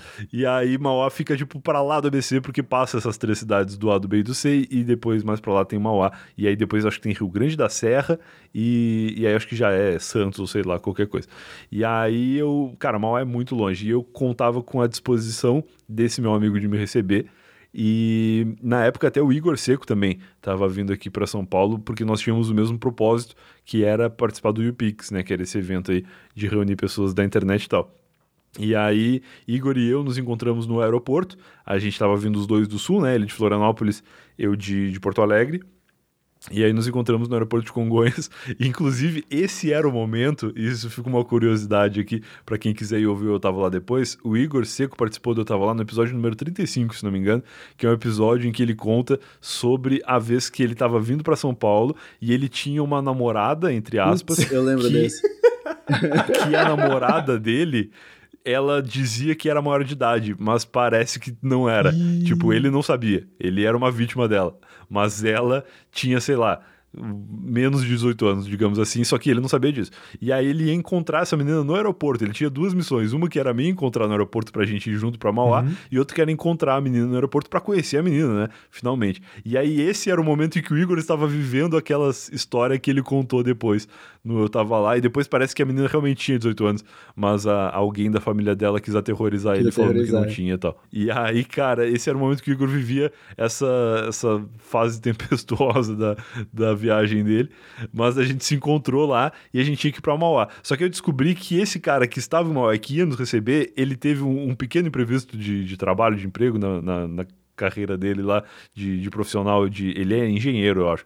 E ele teve que ir para a Alemanha naquele período, naquela, naquela semana, naquele momento que nós estávamos chegando jovens do interior precisando de um lugar para dormir. E aí ele, como cara muito brother e pessoa muito boa, assim como as pessoas da história do Lucas aí, ele deixou a chave da casa dele disponível para a gente pegar na casa da mãe dele, que também era ali em Mauá, meio na, na, redondeza, mas, cara, a gente não conhecia absolutamente nada, né? E na época não tinha Uber, táxi era um absurdo de caro, a gente era muito fodido, então não tinha muito como se locomover de formas práticas, a gente tinha realmente que usar o transporte público, né? E aí que transporte público para um lugar tão longe assim passa por muitas baldeações e muitos outros meios de transporte, né? A gente tinha que pegar o ônibus, tinha que pegar, saía do aeroporto de Congonhas, pegava um ônibus e ia para pegar o metrô. Aí pegava o metrô na estação Conceição, que é linha azul aqui em São Paulo, e tu ia até alguma estação que ligava na linha vermelha. Aí tu pegava lá na linha vermelha e até o final e aí lá no final da linha vermelha tu tinha que pegar CPTM, que é trem, né? Trem. E aí tu vai de trem até a estação Mauá e depois em Mauá tu pega outro ônibus para ir até o bairro desse meu amigo, onde tu tinha que caminhar alguns quarteirões assim para chegar no lugar. E foi, cara, uma aventura e um momento muito marcante na minha vida, o dia em que nós chegamos nessa casa, sãos e salvos, ficamos lá na casa do meu amigo, conseguimos a chave, ficou tudo certo. Depois nós fomos pro evento no dia seguinte e na volta para casa, quem que nos avisou que o metrô fechava meia-noite. Ninguém nos avisou que o metrô fechava meia-noite. E quando a gente foi saber dessa informação crucial para nossa volta, eh, já era tipo 11h20 da noite. E a gente estava no Ibirapuera. E aí, cara, foi uma aventura que a gente teve que correr absurdos para conseguir pegar o, o último metrô, né? Que depois eu fui saber que não era o último, em um outro momento da minha vida em São Paulo, já numa fase mais de, de jovem baladeiro na Augusta e tal, eu perdi o último e eu andei no metrô do lixo, que era o metrô que passava depois que a estação já estava fechada para recolher o lixo das estações. E aí eu descobri que tem um, um recurso pro cara que perde o último, mas nessa ocasião eu não sabia. E aí a gente teve que correr muito para pegar o último metrô e a gente convenceu um amigo nosso, que era um cara que a gente conhecia só do Twitter, assim, e que estava lá no evento, e convencemos ele a ir com a gente pra Mauá. Eu falei, cara, tu tá aqui, tu também não é de São Paulo tal. Só que esse cara ele já tinha vindo pra morar em São Paulo, ele já tinha um emprego, inclusive, hum. Que era na região da Avenida Paulista. E aí ele falou, pô, mas é muito longe pra eu ir trabalhar amanhã tal. Eu falei, não, cara, relaxa, vai com a gente lá, a gente janta, faz alguma coisa lá e tal. E aí na manhã seguinte, quando tu vir pra São Paulo pra ir pro teu trabalho, eu venho junto contigo e vou fazer alguma coisa. Eu queria passear, queria conhecer São Paulo também, né? E aí ele topou com a gente e a gente foi uma aventura aventura louca, que a nossa ideia, na real, era só ter mais alguém junto, porque a gente ia, tava indo de madrugada para Mauá, né? uhum. né? E que era uma quebrada, assim, também, a região ali. A gente não só não conhecia, como era muito longe, como era uma região que as pessoas nos olhavam mal encarado, assim. E aí a gente levou o cara junto e a moral da história é que a gente conseguiu chegar na casa, mas na manhã seguinte o cara não conseguiu ir pro trabalho e ele foi demitido naquela semana. Sério? Graças a, aos nossos graças às nossas aventuras. Que, por um lado, a gente se sentiu muito culpado, porque, pô, fiz o cara perder o emprego, né? Mas, por outro lado, eu penso que se ele não tivesse com a gente, talvez a gente nem tivesse chegado, porque foi uma treta, cara. A gente chegou lá já meio sem bateria no celular, e o, o, o Igor não tinha bateria, eu tinha um pouco de bateria, e eu tentava ligar pro cara na Alemanha para me dizer como que eu chegava na casa Meu dele, porque era madrugada e a gente tava perdido, assim, cara. Imagina que a gente saiu do Ibirapuera às 11h20 da noite, sei lá, 11h30 da noite. A gente chegou lá em Mauá, já era tipo, na, naquele trajeto do ônibus ali, já era tipo uma hora da manhã, uma e meia da manhã pra mais. Caramba, pra mais, assim. E aí a gente tava perdidaço, cara. Sobe morro, desce morro, e é tudo muito parecido de noite. E uma cachorrada latindo que eu nunca esqueço, assim. Porque quando tem um estranho na rua, um cachorro começa a latir, o outro cachorro começa a latir, e quando tu vê, tá o bairro inteiro latindo, e tu na rua só querendo não chamar atenção e encontrar a casa da pessoa. E eu lembro muito de uma cena que tava tipo o Igor no topo de um morro, assim, procurando qual era a rua do cara, eu com o outro cara indo pelo outro caminho, assim, meio que pra ver, putz, será que é pra cá, será que é pra lá? E aí até que alguém achou, acho que foi o Igor que achou, falou, não, é aqui. Aí ele achou o número da casa, assim, eu, putz, chegamos. E, isso que a gente já tinha estado naquele lugar um dia antes, né? Mas a gente tava perdidaço, cara. Foi muita aventura e eu sou muito feliz por ter sobrevivido depois. Caramba. De e eu ia te perguntar quantas horas dava esse trajeto que tu falou que pegava trem, pegava ônibus? Com o trânsito dava umas três horas, cara no, no, horário de pico, assim. Era, era bem, bem extenso, bem complicado, sem contar que a gente não sabia direito o caminho, né? Então, certamente a gente fazia uns caminhos mais longos do que precisava, ou se perdia e tinha que dar a volta, mas eram tipo umas três horas de aventura. Nessa vez, como era tarde, já tava tudo bem vazio, a gente teve que correr pra caralho, a gente pegou táxi para chegar na estação mais perto lá do Ibirapuera. Foi uma baita de uma treta e dessa vez eu acho que levou um pouco menos de tempo por isso, assim, porque tá tudo muito vazio, o trem faz paradas menores, né, em determinados horários, então a gente chegou lá em umas, sei lá, uma hora e meia, duas horas talvez. Mas, cara, foi uma aventura que eu nunca esquecerei. Pô, com certeza, porque para o pessoal daqui de Natal, é surreal um trânsito de mais de 20 minutos. Porque três horas é, de viagem, tu chega quase em Recife. É, para chegar É, aqui, para chegar em João Pessoa aqui de Natal, dá uma hora e meia de carro. John Person. Caraca. Pois é, John agora Pearson. imagina, três horas de trânsito. Surreal. Nesse caso, nesse caso nem é trânsito, é porque é longe, Longe, mesmo, longe né? muito, Mas São Paulo tem muito, muitos muito. lugares que é perto e que tu fica muito tempo no carro porque tá tudo trancado. Aí é que é triste. Nesse caso, realmente era bem longe. Então, eu até tolerava. Por outro lado, cara, isso foi ótimo, porque como eu não morava em São Paulo e eu vim pra cá tendo essas experiências horríveis, eu comecei a ter uma expectativa baixíssima com relação ao transporte. Então, quando eu vim de fato morar aqui, eu já tava achando que ficar três horas na rua era, era normal. E aí eu comecei a construir a minha vida em torno de, de ambientes mais próximos. Então, hoje em dia, se eu tenho que ficar 30, 40 minutos na rua, eu acho de boa, porque já foi muito pior. Caramba. Caramba. A, E tu, Armando? a minha história também envolve São Paulo. Eu, pelo menos o, o que eu fazia pra chegar até São Paulo, né? Porque teve uma época da minha vida que eu ia e voltava. Belém, São Paulo, todo fim de semana praticamente. Eita. Foi uma dessas aí que a Foda, gente. se- é, conheci o Brian, conheci o, o, o Igor, o Luigi, todo mundo lá. A gente, Verdade, verdade. Na na trade, né? trade. O Lies também. Então, muito o que eu fazia pra chegar era ter que pegar um avião, ficar quatro horas no avião, descer e assistir aula, rolava uma trade de volta e meia e depois tinha que voltar pra realidade. Mas, cara, eu acho que eu gastei toda a minha sorte dentro do. dentro de tipo assim, dentro de avião. É, eu acho que mais umas, umas 15 ou 20 viagens eu posso já me ver livre de cair, assim, um avião, porque. Cara, o, o que eu gastei já de sorte com o avião quase cair, despressurizar. Caralho, despressurizar é tenso, cara. Foi tenso. E t- Caralho, eu gravei, eu tava lá com uma aeromoça e com um piloto de avião e os dois me falaram que nunca passaram por, por essa situação de ter que despressurizar.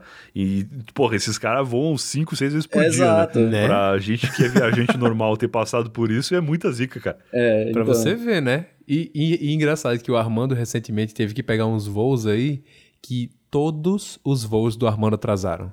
Todos. Todos, todos, todos. Eu já comprovei que é, eu já comprovei que a minha sorte tá já, já tá, tipo, já tá naquele limite assim, eu preciso parar de voar pra poder dar uma recarregada.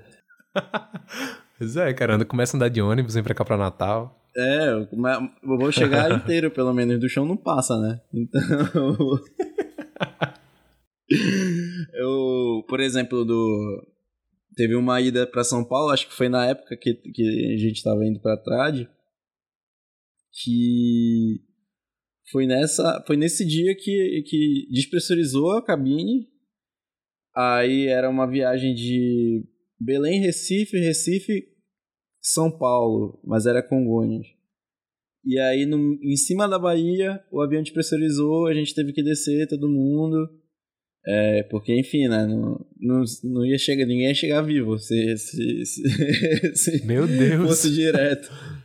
E aí, na Bahia, a gente teve que trocar de avião e isso ficou, ó, um tempão. Ó, O tempo que, o, que se a gente chegasse em, em São Paulo, o avião, o, o avião não poderia descer em Congonhas porque o, a- a- o aeroporto estaria fechado. Ou seja, a gente teve Uhum. que descer em Viracopos, que é Campinas. A minha viagem que, durar, que duraria é, no máximo mais 5, 6 horas, durou mais 8. Caramba, meu Deus. tipo, eu cheguei, eu cheguei para, eu cheguei para praticamente dormir é, cinco horas, que era o tempo que eu ia pegar a aula no outro dia, cara. Então foi, eu era tipo o Charlinhos do Hermes e Renato, né? Vai lá, faz, pega um avião, um ônibus, um, um, um- um- uma moto, depois chega lá pra, pra assistir aula. Só queria assistir aula. Caramba. E tu, Lucas? Tá, o meu tem mais um aqui que foi um dia que eu, eu recebi um alemão e a namorada dele e eu levei eles pra Pipa e eu tinha um Fit Uno na época que ele tava muito, mas muito zoado mesmo. Então, na ida pra Pipa, no caminho, o carro tava com barulho estranho, né? Beleza, mas a gente seguiu. E ok. No meio do caminho, quando a gente chegou na praia de Pipa, é, eu senti que o, alguma coisa do carro tava arrastando no chão. Aí eu encostei e era o cano de escape. No? E o, o, o cano de escape tava solto Acontece. e ele tá- começou a arrastar no chão, fazendo faísca, e o pessoal come, da, dali, o pessoal nativo, começou a me avisar, né?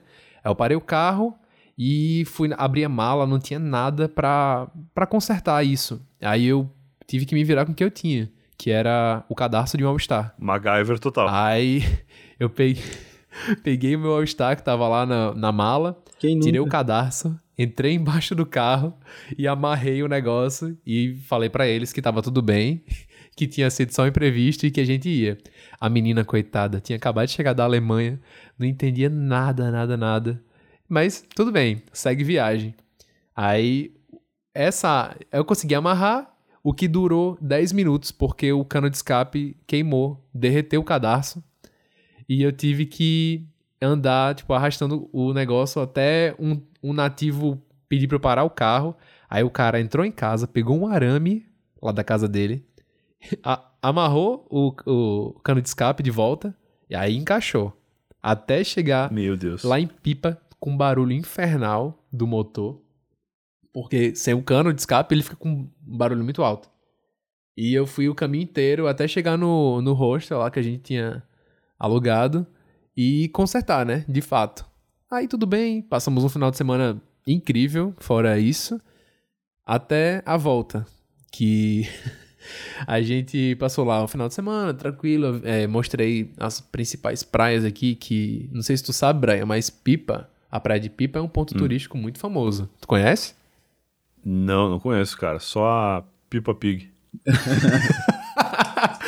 Aí, pois é, a Praia de Nada além. Pipa. A Praia de Pipa é um lugar que só vai gringo, turista, que vem pra cá, que lá é um paraíso pô, pra eles. Tem muito gringo que sai dos países e abre um hotelzinho lá, porque eles conseguem descansar. E você mal, uma escuta, boa, você mal escuta português lá. É tudo italiano, espanhol. A galera. Caralho. É, mas É o pessoal pra Deve ser descansar aquelas praias papel de parede do Windows, assim, com águas cristalinas. Exatamente, é tipo isso, o pessoal vem pra fugir da, da rotina mesmo, pra descansar. E eles, e o pessoal, Demais. e esse meu amigo que veio da Alemanha, ele tava fazendo mestrado aqui, então ele já tava seis meses, meio que tava começando a se acostumar com a coisa, mas a menina, ela tava muito impressionada, tipo, ela, ai meu Deus, na Alemanha não tem isso, a areia daqui é diferente, que não sei o que, ela tava encantada. Foi lá nadar com os golfinhos. aí, beleza. Aí na O volta. carro faz um Waze- barulho diferente também. né, o carro aqui, o carro é diferente. Aí, na volta, o Waze mandou a gente pra uma balsa, que era na praia de, de Tibau do Sul, que é do lado de Pipa. E essa balsa atravessa ah, uma parte da, do, da praia e deixa você em uma outra praia. Aí, beleza. Lá na balsa, eu percebi que ela não tava muito bem. Ela tava com cara estranha e tal, meio séria. Aí eu perguntei pra ela o que que tava acontecendo, ela falou em alemão lá, não entendi. Aí, mas meu amigo falou que tava tudo bem. E eu disse, beleza, vamos seguindo. Aí, na balsa, o meu carro, que era um Fiat Uno, do antigo, era o único que não era 4x4. E o pessoal começava a rir. Eu não, eu não entendi. Todo mundo rindo do meu carro, não sei o quê. Aí eu, tá bom. Aí eu percebi que era porque lá na frente, na parte da areia fofa, o carro ia atolar. E foi isso que aconteceu. A gente passou por uma vista assim incrível pela areia tal, conseguia, eles estavam filmando, tá, coisa mais linda do mundo. Só que quando chegou lá na frente, é, o carro atolou e não tinha ninguém na praia, tava deserta. E, eu, a menina começou a chorar e eu não entendi, ela começou a gritar. E eu hum, fiquei muito nervoso com a situação, porque eu não, não queria passar esse perrengue com eles. E ele me avisou que ela tava com. Acho que era infecção urinária. Isso, ela tava com infecção urinária. E ela gritando de dor, não sei o quê. E tava todo mundo empurrando o carro pra tentar sair da areia. E eu fiquei desesperado, não sabia o que fazer. Daí que veio o cara da balsa, me cobrou 30 reais pra tirar o carro do, da areia. Aí eu falei pra ele, fiz, ó, o dinheiro que eu tinha, eu já gastei na balsa, atravessando e tal, não tem. Aí o cara ficou meio puto, mas ele acabou tirando o carro de lado, na broderagem mesmo.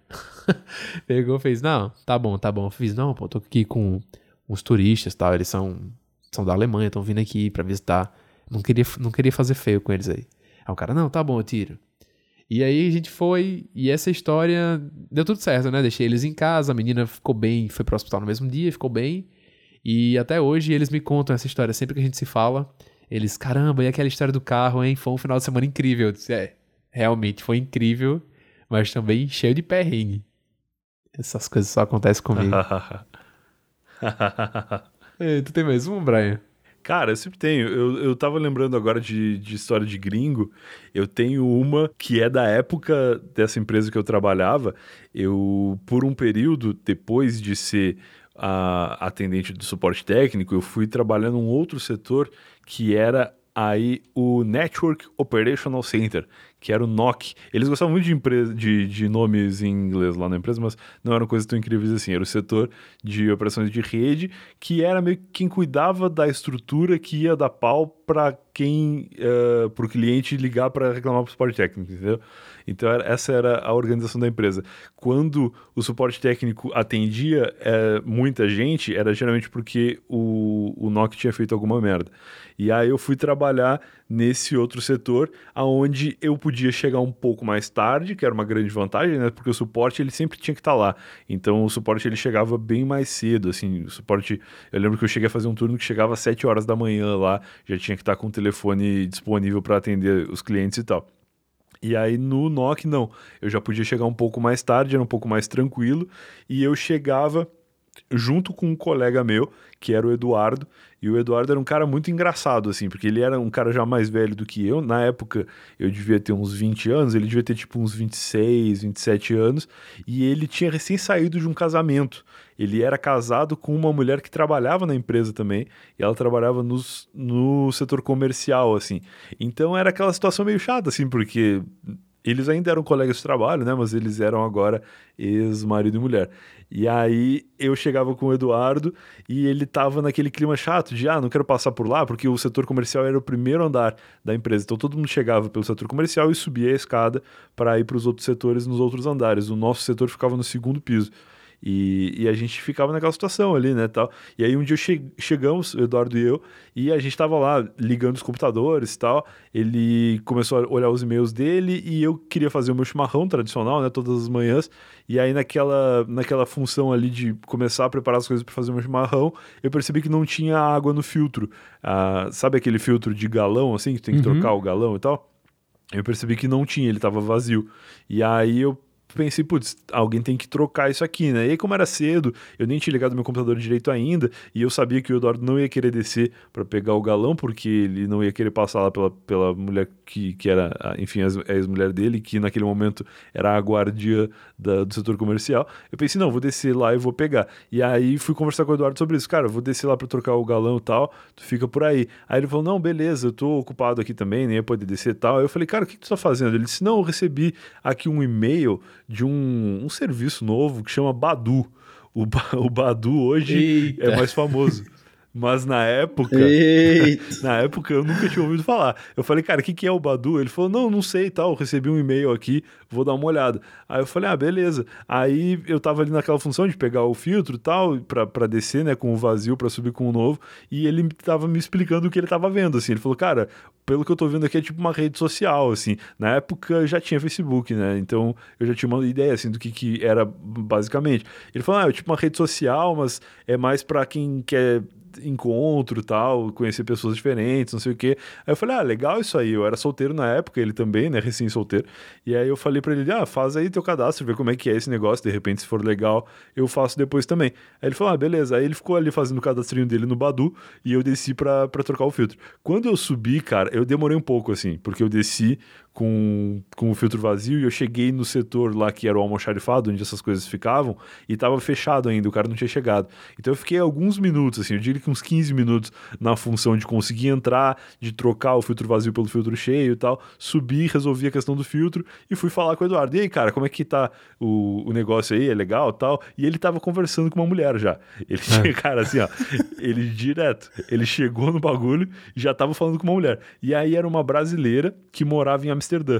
Hum. Ela tava, segundo ele, ali morando em Amsterdã já há bastante tempo tal, e E conversa vai, conversa vem. Eles passaram o dia conversando, eu trabalhando, dava aquela olhadinha pro lado, e tava o Eduardo conversando com essa mulher. E aí, cara, moral da história é que, tipo, duas ou três semanas depois, o Eduardo pediu demissão e foi morar em Amsterdã. Meu Deus! Caralho! Porque ele tava absolutamente apaixonado e ele tinha até uma história engraçada, porque no, lá no provedor a gente tinha convênio médico, né, com plano de saúde, e ele tinha quatro sisos para tirar. E ele sabia que se ele não tirasse naquele momento, ele ia ter que pagar muito caro para tirar depois, porque ele ia perder o plano de saúde quando saísse da empresa, né? Uhum. E aí ele tirou, cara, tipo, quatro sisos na mesma semana, e uma semana depois ele foi pegar um voo para Amsterdã. Então tu imagina o estado, ele saiu tipo o fofão rumo, a, rumo ao amor da vida dele, assim. Subiu o muro do amor e nunca mais voltou, cara. Eu soube anos depois que o Eduardo e a mulher estavam em Rio Grande, acho que talvez de férias ou qualquer coisa assim. Ó. Mas ele ficou por lá, cara. E, e, eu soube também, por acompanhar a rede social, que logo que ele chegou lá, ela deu um Porsche de presente para ele. Caralho! Provando que ele fez uma bela escolha na sua vida e que o Badu é uma baita rede social e eu não cumpri minha promessa de criar a minha conta do Badu depois, caso fosse legal. Mas aparentemente é bem legal. Meu Deus, tipo, o cara tirou na loteria do Badu, não, não é? O cara tirando sorteio, é, o cara foi sorteado na é? loteria do Badu. Em 15 minutos, cara. E eu tenho até hoje a sensação de que aquele e-mail que ele recebeu já tinha um link para conversar com ela. Tipo, ela deve ter encontrado ele de alguma forma. Eu não sei como é que funciona esses bagulho. Ou... Eu acho que ela era a dona do Badu, cara. Só pode. A, a senhora Badu. A Jéssica Badu. Jéssica Badu. E, e ela ficou, cara, tipo, conversando com ele muito, assim. Eu acho que ou ele já tinha se cadastrado em outro momento nesse negócio e, e o e-mail era tipo uma notificação de que ela queria falar com ele, ou sei lá, cara, o que aconteceu. Ou foi muita sorte mesmo do cara se cadastrar e nos primeiros cliques ali ele encontrar uma pessoa que estava online, que era brasileira, porque ele não falava inglês na época, né? Então se fosse uma, uma pessoa estrangeira de fato, ele não teria conseguido, mas ela era, tipo, ela morava a vida inteira lá. Ela devia estar, tá, tipo, ido, ter ido criança para lá, então ela falava um português meio ruim, assim. Parecia muito que era um golpe. Por muito tempo eu achei que ele ia viajar e que iam roubar os rins dele, assim. Meu porque Deus. parecia muito que era um, um, senhor tentando falar português com a ajuda do Google Tradutor, assim, sabe? Porque o português dela era muito ruim. Mas aí depois descobrimos que não, que ela realmente era um, uma pessoa que existia e aparentemente uma pessoa boa, né? Pelo menos ele, ele tá vivo aí, até onde eu sei. Meu Deus, diferente do, do meu caso lá, que no primeiro match do Tinder a menina tava respondendo criminalmente. Criminalmente. Meu Deus, cara, esse, esse, ele teve muita sorte mesmo, muita sorte. A minha, a, a minha história também tem a ver com gringo também. Quando eu tava lá, eu fui representar o Brasil, junto com os outros amigos meus, no campeonato de empreendedorismo na Ásia. Opa, que foda. No caso, tu era o gringo, é. então, da história. é, na verdade, a gente era o gringo lá. e aí a gente passou um tempo na Malásia, depois a gente falou assim, ah, se a gente já tá aqui, né, na Ásia, por que não pular pros... Tudo ali perto, né? Uhum. E a gente foi pra Tailândia. E, cara, assim, pensa no jet lag, que tu tá 24 horas de diferença. E eu nunca tinha viajado assim, pra muito longe, muito longe. Cara, o, o eu não tava entendendo nada, nada, nada, nada que o pessoal conversava comigo, até porque o inglês da galera lá é muito tipo I told you, I think you. Uh, wanna soft drink era muito era muito muito muito assim do jeito que eu falei certo dia a gente tava indo de tuk-tuk pra, pra praia lá a gente ia comer e tal fazer um negócio tudinho e eu ia pagar o tuk-tuk só que o cara, eu dei uma nota alta lá do dinheiro dele lá, eu esqueci o nome, eu acho que é bar. E aí o cara começou a falar assim: é, I told you, I don't have change. I don't have change. I don't have change. Aí eu, eu na minha cabeça, eu não tava entendendo nada do que o cara tava falando. E aí eu falei, aí eu chamei um amigo meu. Ah, vem cá, me, me, me, me instrui aí, o que, que o cara tá falando aí? Aí o cara virou pro meu amigo e falou assim: I told you I don't have change. Fuck! Aí eu, que porra é essa? tipo, por que ele tá reclamando? O que, que eu fiz pra ele? Ele falou, porra, ele tá te falando a meia hora que ele não tem, não tem troco pra te dar, cara. Aí eu falei, eu falei, essa é a minha história com, com pessoas gringas. Fora o que a gente passou também lá dentro do, do, do campeonato também, foi muito show, então vale a quem puder também participar de, de confraternizações mundiais, vale a pena. Deve ser muito foda. Só não... não, é muito doido, muito doido mesmo. Eu tinha o quê? 21, moleque ainda, assim, pra Ah, tu falou poder esse, fazer as tu, coisas. tu falou esse negócio aí do, do sotaque do cara, né? Do drr, não sei o que. I told you. Eu tive que fazer um, um cadastramento da empresa lá da, da pizzaria que tu tava trabalhando no Google, no Google My Business. Aí tinha que, pra colocar a empresa no mapa, ou você é, pedir para o Google enviar uma carta com um código, ou você falava na hora com o atendente no Google. Só que para isso tinha que falar inglês. Aí eu, poxa, não tenho inglês tão foda assim, né? Então eu. Mas eu fui lá, cara e coragem. Aí quem me atendeu foi uma indiana, uma atendente indiana.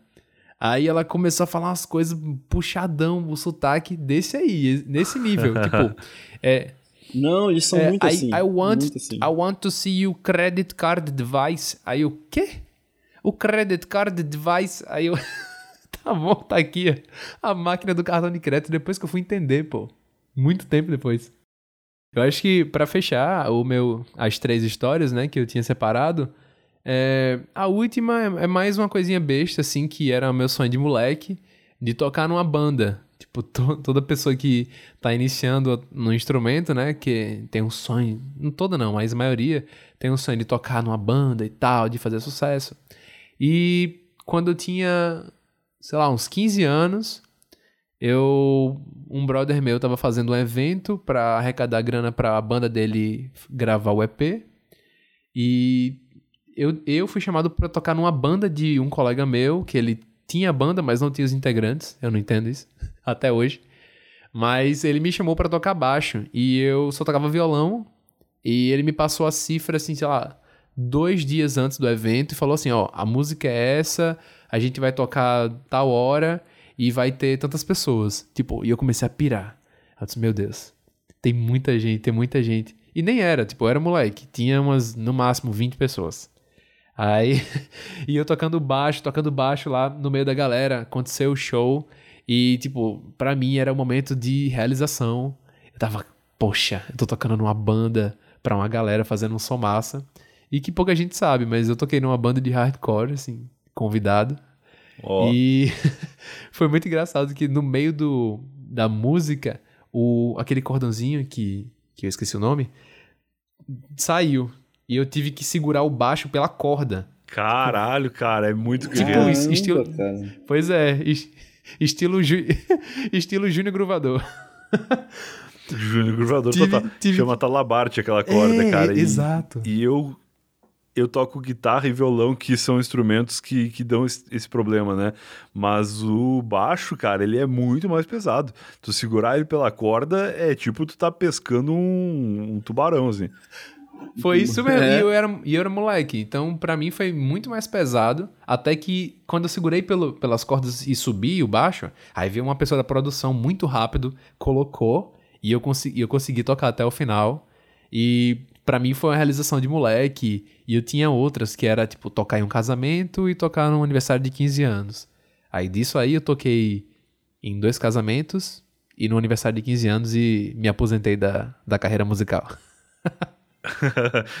Antes do Rock in Rio, né? Pois é, antes, Antes do Rock in Rio. antes do É... Rock in Rio, né? Que pena. Poderia estar lá com o Júnior Gruvador.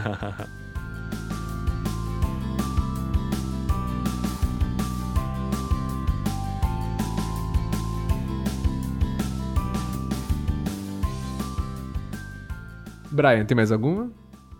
Posso contar.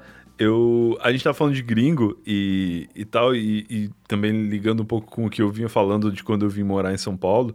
Eu cheguei aqui em 2014, bem naquela época de Copa do Mundo, né? Uhum. E teve uma fase ali da Copa, e vale lembrar que em 2014 a Copa do Mundo era no Brasil, né? Sim. E eu tava saindo do, do interior, assim, chegando na capital e tal, conhecendo São Paulo, conhecendo as coisas, e também naquele clima de Copa, porque o Brasil ficou num clima de, de donos da casa mesmo, né? Pelo menos até o 7 a 1 Sim. era só alegria na, nas ruas brasileiras. E aí eu lembro que teve um jogo que era Inglaterra e Inglaterra e Uruguai. E a gente tava, eu tinha me encontrado com os amigos e a gente tinha ido para Vila Madalena, aqui em São Paulo, que é um, um, bairro boêmio, onde as pessoas se reúnem e tem muitos bares e, e, a galera fica bebendo tanto dentro do bar quanto na calçada. E na Copa do Mundo isso foi a décima potência, porque tinha muito mais gente, inclusive muitos gringos, porque esse jogo Inglaterra e Uruguai era aqui em São Paulo. Então a galera dos países, né, os torcedores ingleses e os torcedores uruguais estavam todos meio que saindo do, jo do jogo e indo para Vila Madalena também para beber e para enfim, confraternizar com os brasileirinhos ali que estavam curtindo como se fosse um carnaval, né? Porque eles não tinham nada a ver com a história.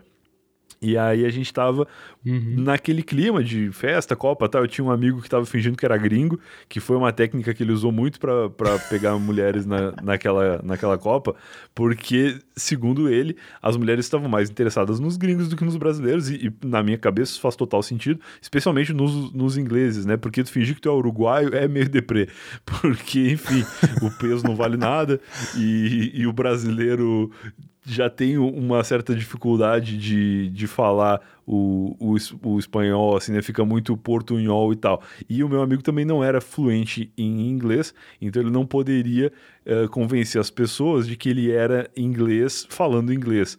Então o que, que ele fez? Ele foi para atirar para todos os lados. Ele foi para Vila Madalena utilizando uma camisa do Penharol, que é um time uruguaio, e por cima dessa camisa do Penharol, ele colocou um sobretudo no maior estilo inglês, que ok que tava meio calor, mas acho que ele pensou, não, em inglês ele vai usar sobretudo em todas as ocasiões. E aí, e ele ainda botou um chapéuzinho lá pra, de Copa do Mundo genérico para ele poder encarar todos os personagens. E aí, tanto o personagem dele inglês, que era o que fazia mais sucesso de fato, quanto o personagem dele uruguaio, ele era o, o estrangeiro tentando falar português. Então ele tentava falar português com as pessoas, não conseguindo, e a pessoa falava: Nossa, que bonitinho esse gringo tentando falar português. E aí com isso ele puxava alguns assuntos oh, e ele conseguiu ficar com algumas Deus. pessoas assim na minha frente, que eu achei bem interessante, cara, a abordagem dele, porque meio que depois que rolava, aí foda-se a conversa. Eles ficavam se beijando por horas e horas a fio ali no bar, enquanto eu comia o meu bolinho de arroz, que inclusive recomendo muito bolinho de arroz da Vila Madalena. Ali tem alguns lugares que tem bolinhos de arroz tradicionais e maravilhosos. E nessa, nessa ocasião, inclusive, uma outra amiga, uma amiga nossa, conheceu um inglês e fez tal qual meu amigo Eduardo lá do provedor. Logo, logo ela e eles se casaram e ela hoje mora em Londres, felizes para sempre também. E, e, é isso, cara. Foi uma Copa do Mundo de muitas alegrias. Meu amigo acabou não se casando com ninguém naquela, naquele momento, mas acho que não era a intenção dele também. Então, só alegria. Caramba! Cara, o pessoal tá tendo muita sorte com o gringo, hein? É, o importante é, é marcar, marcar os três pontos fora da casa, né? Jogar fora de casa e marcar os três pontos. É, foi isso mesmo, cara. Isso foram, foram coisas que me marcaram muito, assim, chegando em São Paulo, porque era tudo muito diferente. Imagina que ia ter um inglês em Rio Grande. O que, que o inglês ia fazer em Rio Grande, né? Nunca. Uruguai é normal, porque é logo ali. Mas era um contato, assim, com, com pessoas e com lugares muito diferentes que, que abriu novos, novos mundos para mim, assim, naquela época. Foi um ano bem tenso, cara. Eu era solteiro e eu passei muito por São Paulo. Tenho histórias de, de balada de Augusta, assim, que, que foram bem, bem marcantes para mim também. E por sorte eu sobrevivi a todas elas e tô aqui para poder contar agora. Que massa! E a gente vai querer ouvir numa próxima, quando tu voltar. Eu queria ouvir na Ai. próxima. Oh, feito. A gente tem um episódio que é do Festa Estranha com Bebida Esquisita, né? pode marcar dois. Boa, boa, pois boa. é. Eu tenho algumas, cara. pode fazer parte 2. Se eu parar pra pensar nas histórias de Augusta, eu tenho algumas poucas e boas, muitas inclusive com, com participação do Igor, porque a gente morava junto nessa época, então era muita aventura. Ai, meu Deus. Eu, olha, eu, eu já presenciei o Igor levando o toco aqui. ah, foi grande. Todos nós, eu acho também. Eu acho que todo mundo já presenciou. É, eu já vi algumas vezes, né? Algumas vezes. Olha aí, ponto em comum. Mas, caramba, é isso. Brian, me desculpa aí por ter te alugado por tanto tempo. Desculpa aí, Brian. É, foi Tranquilo. uma satisfação imensa te receber aqui, tu ter separado um tempinho para conversar com a gente, conhecer um pouco do Content Cash e falar um pouco do. Eu tava lá, um pouco da, da tua história mesmo, porque aqui foi meio que Legal. inverso, né, do que acontece lá, a gente te entrevistando. E essa conversa foi muito boa pra galera tanto os nossos ouvintes te conhecerem, né? Que é a galera mais norte e nordeste. Isso.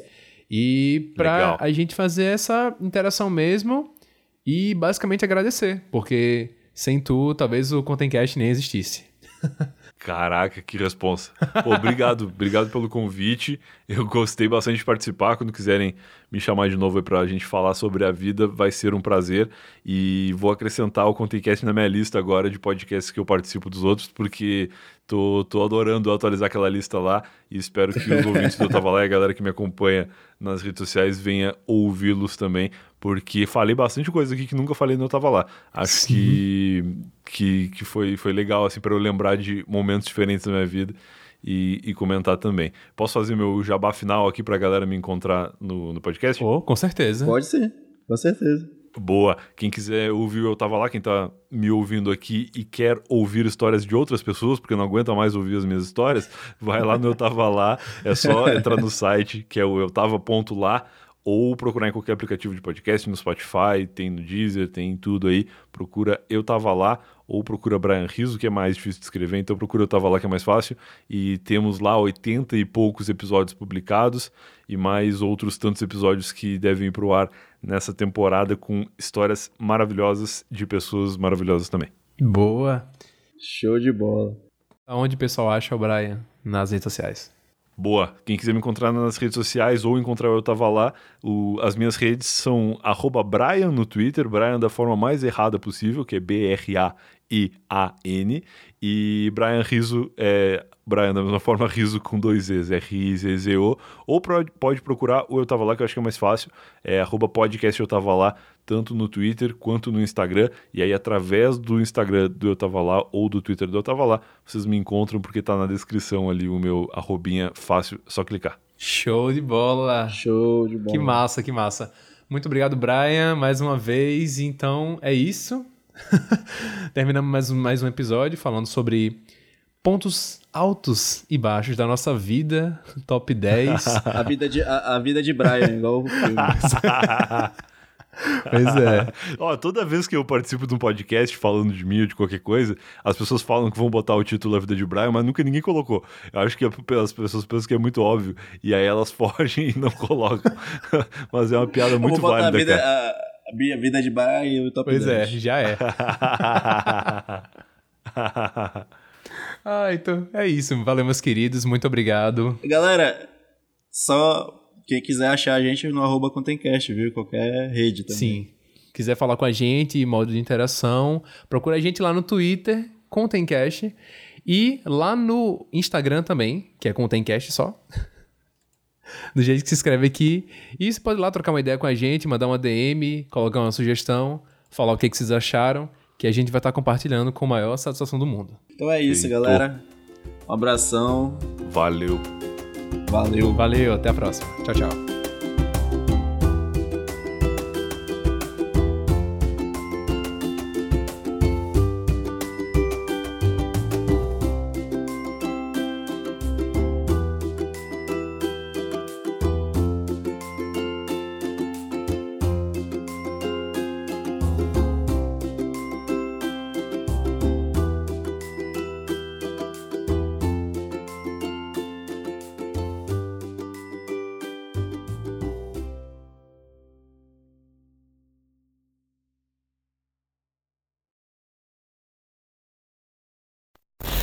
É, se tu combina alguma coisa com o convidado, como é que é, os, como são os bastidores aí do Eu Tava Lá? Cara, o Eu Tava Lá, ele é aquilo que vai pro ar mesmo. Não, não tem nada combinado, não tem pauta, não tem roteiro. Eu realmente não sei as histórias que as pessoas vão me contar. Eu confio bastante no fato de eu estar gravando com pessoas que eu conheço, né? 99% das vezes acontece isso. E aí, como eu sei quem é a pessoa e eu sei mais ou menos as vivências que essa pessoa tem, às vezes eu me surpreendo, às vezes a pessoa vem com uma coisa que eu não fazia ideia.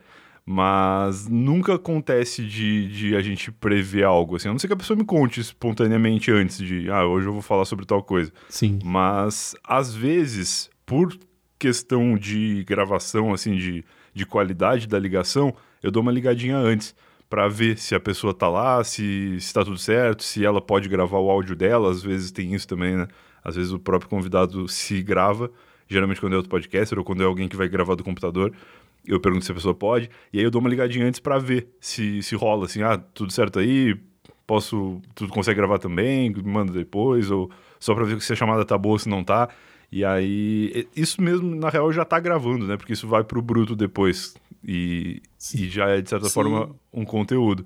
Mas às vezes não, às vezes eu ligo direto e vamos que vamos. Caramba, pois eu jurava que, assim, eu sabia que não tinha roteiro, assim, no, no todo, mas eu achei que pelo menos tinha uma estrutura que você fazia, então, caramba, muito massa saber disso.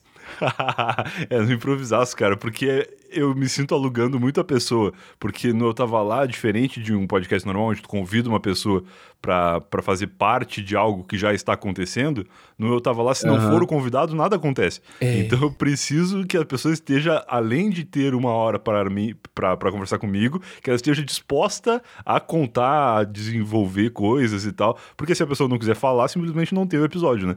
Então seria demais eu querer conduzir além do que eu já faço, assim, que são os três atos do Eu Tava Lá, que é apresentação, história e finalização.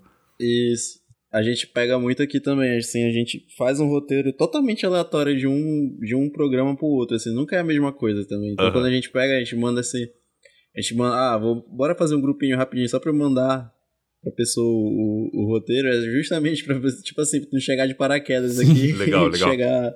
Sim, mas isso varia muito de formato para formato, né? Tem formatos que se não tiver roteiro não funciona.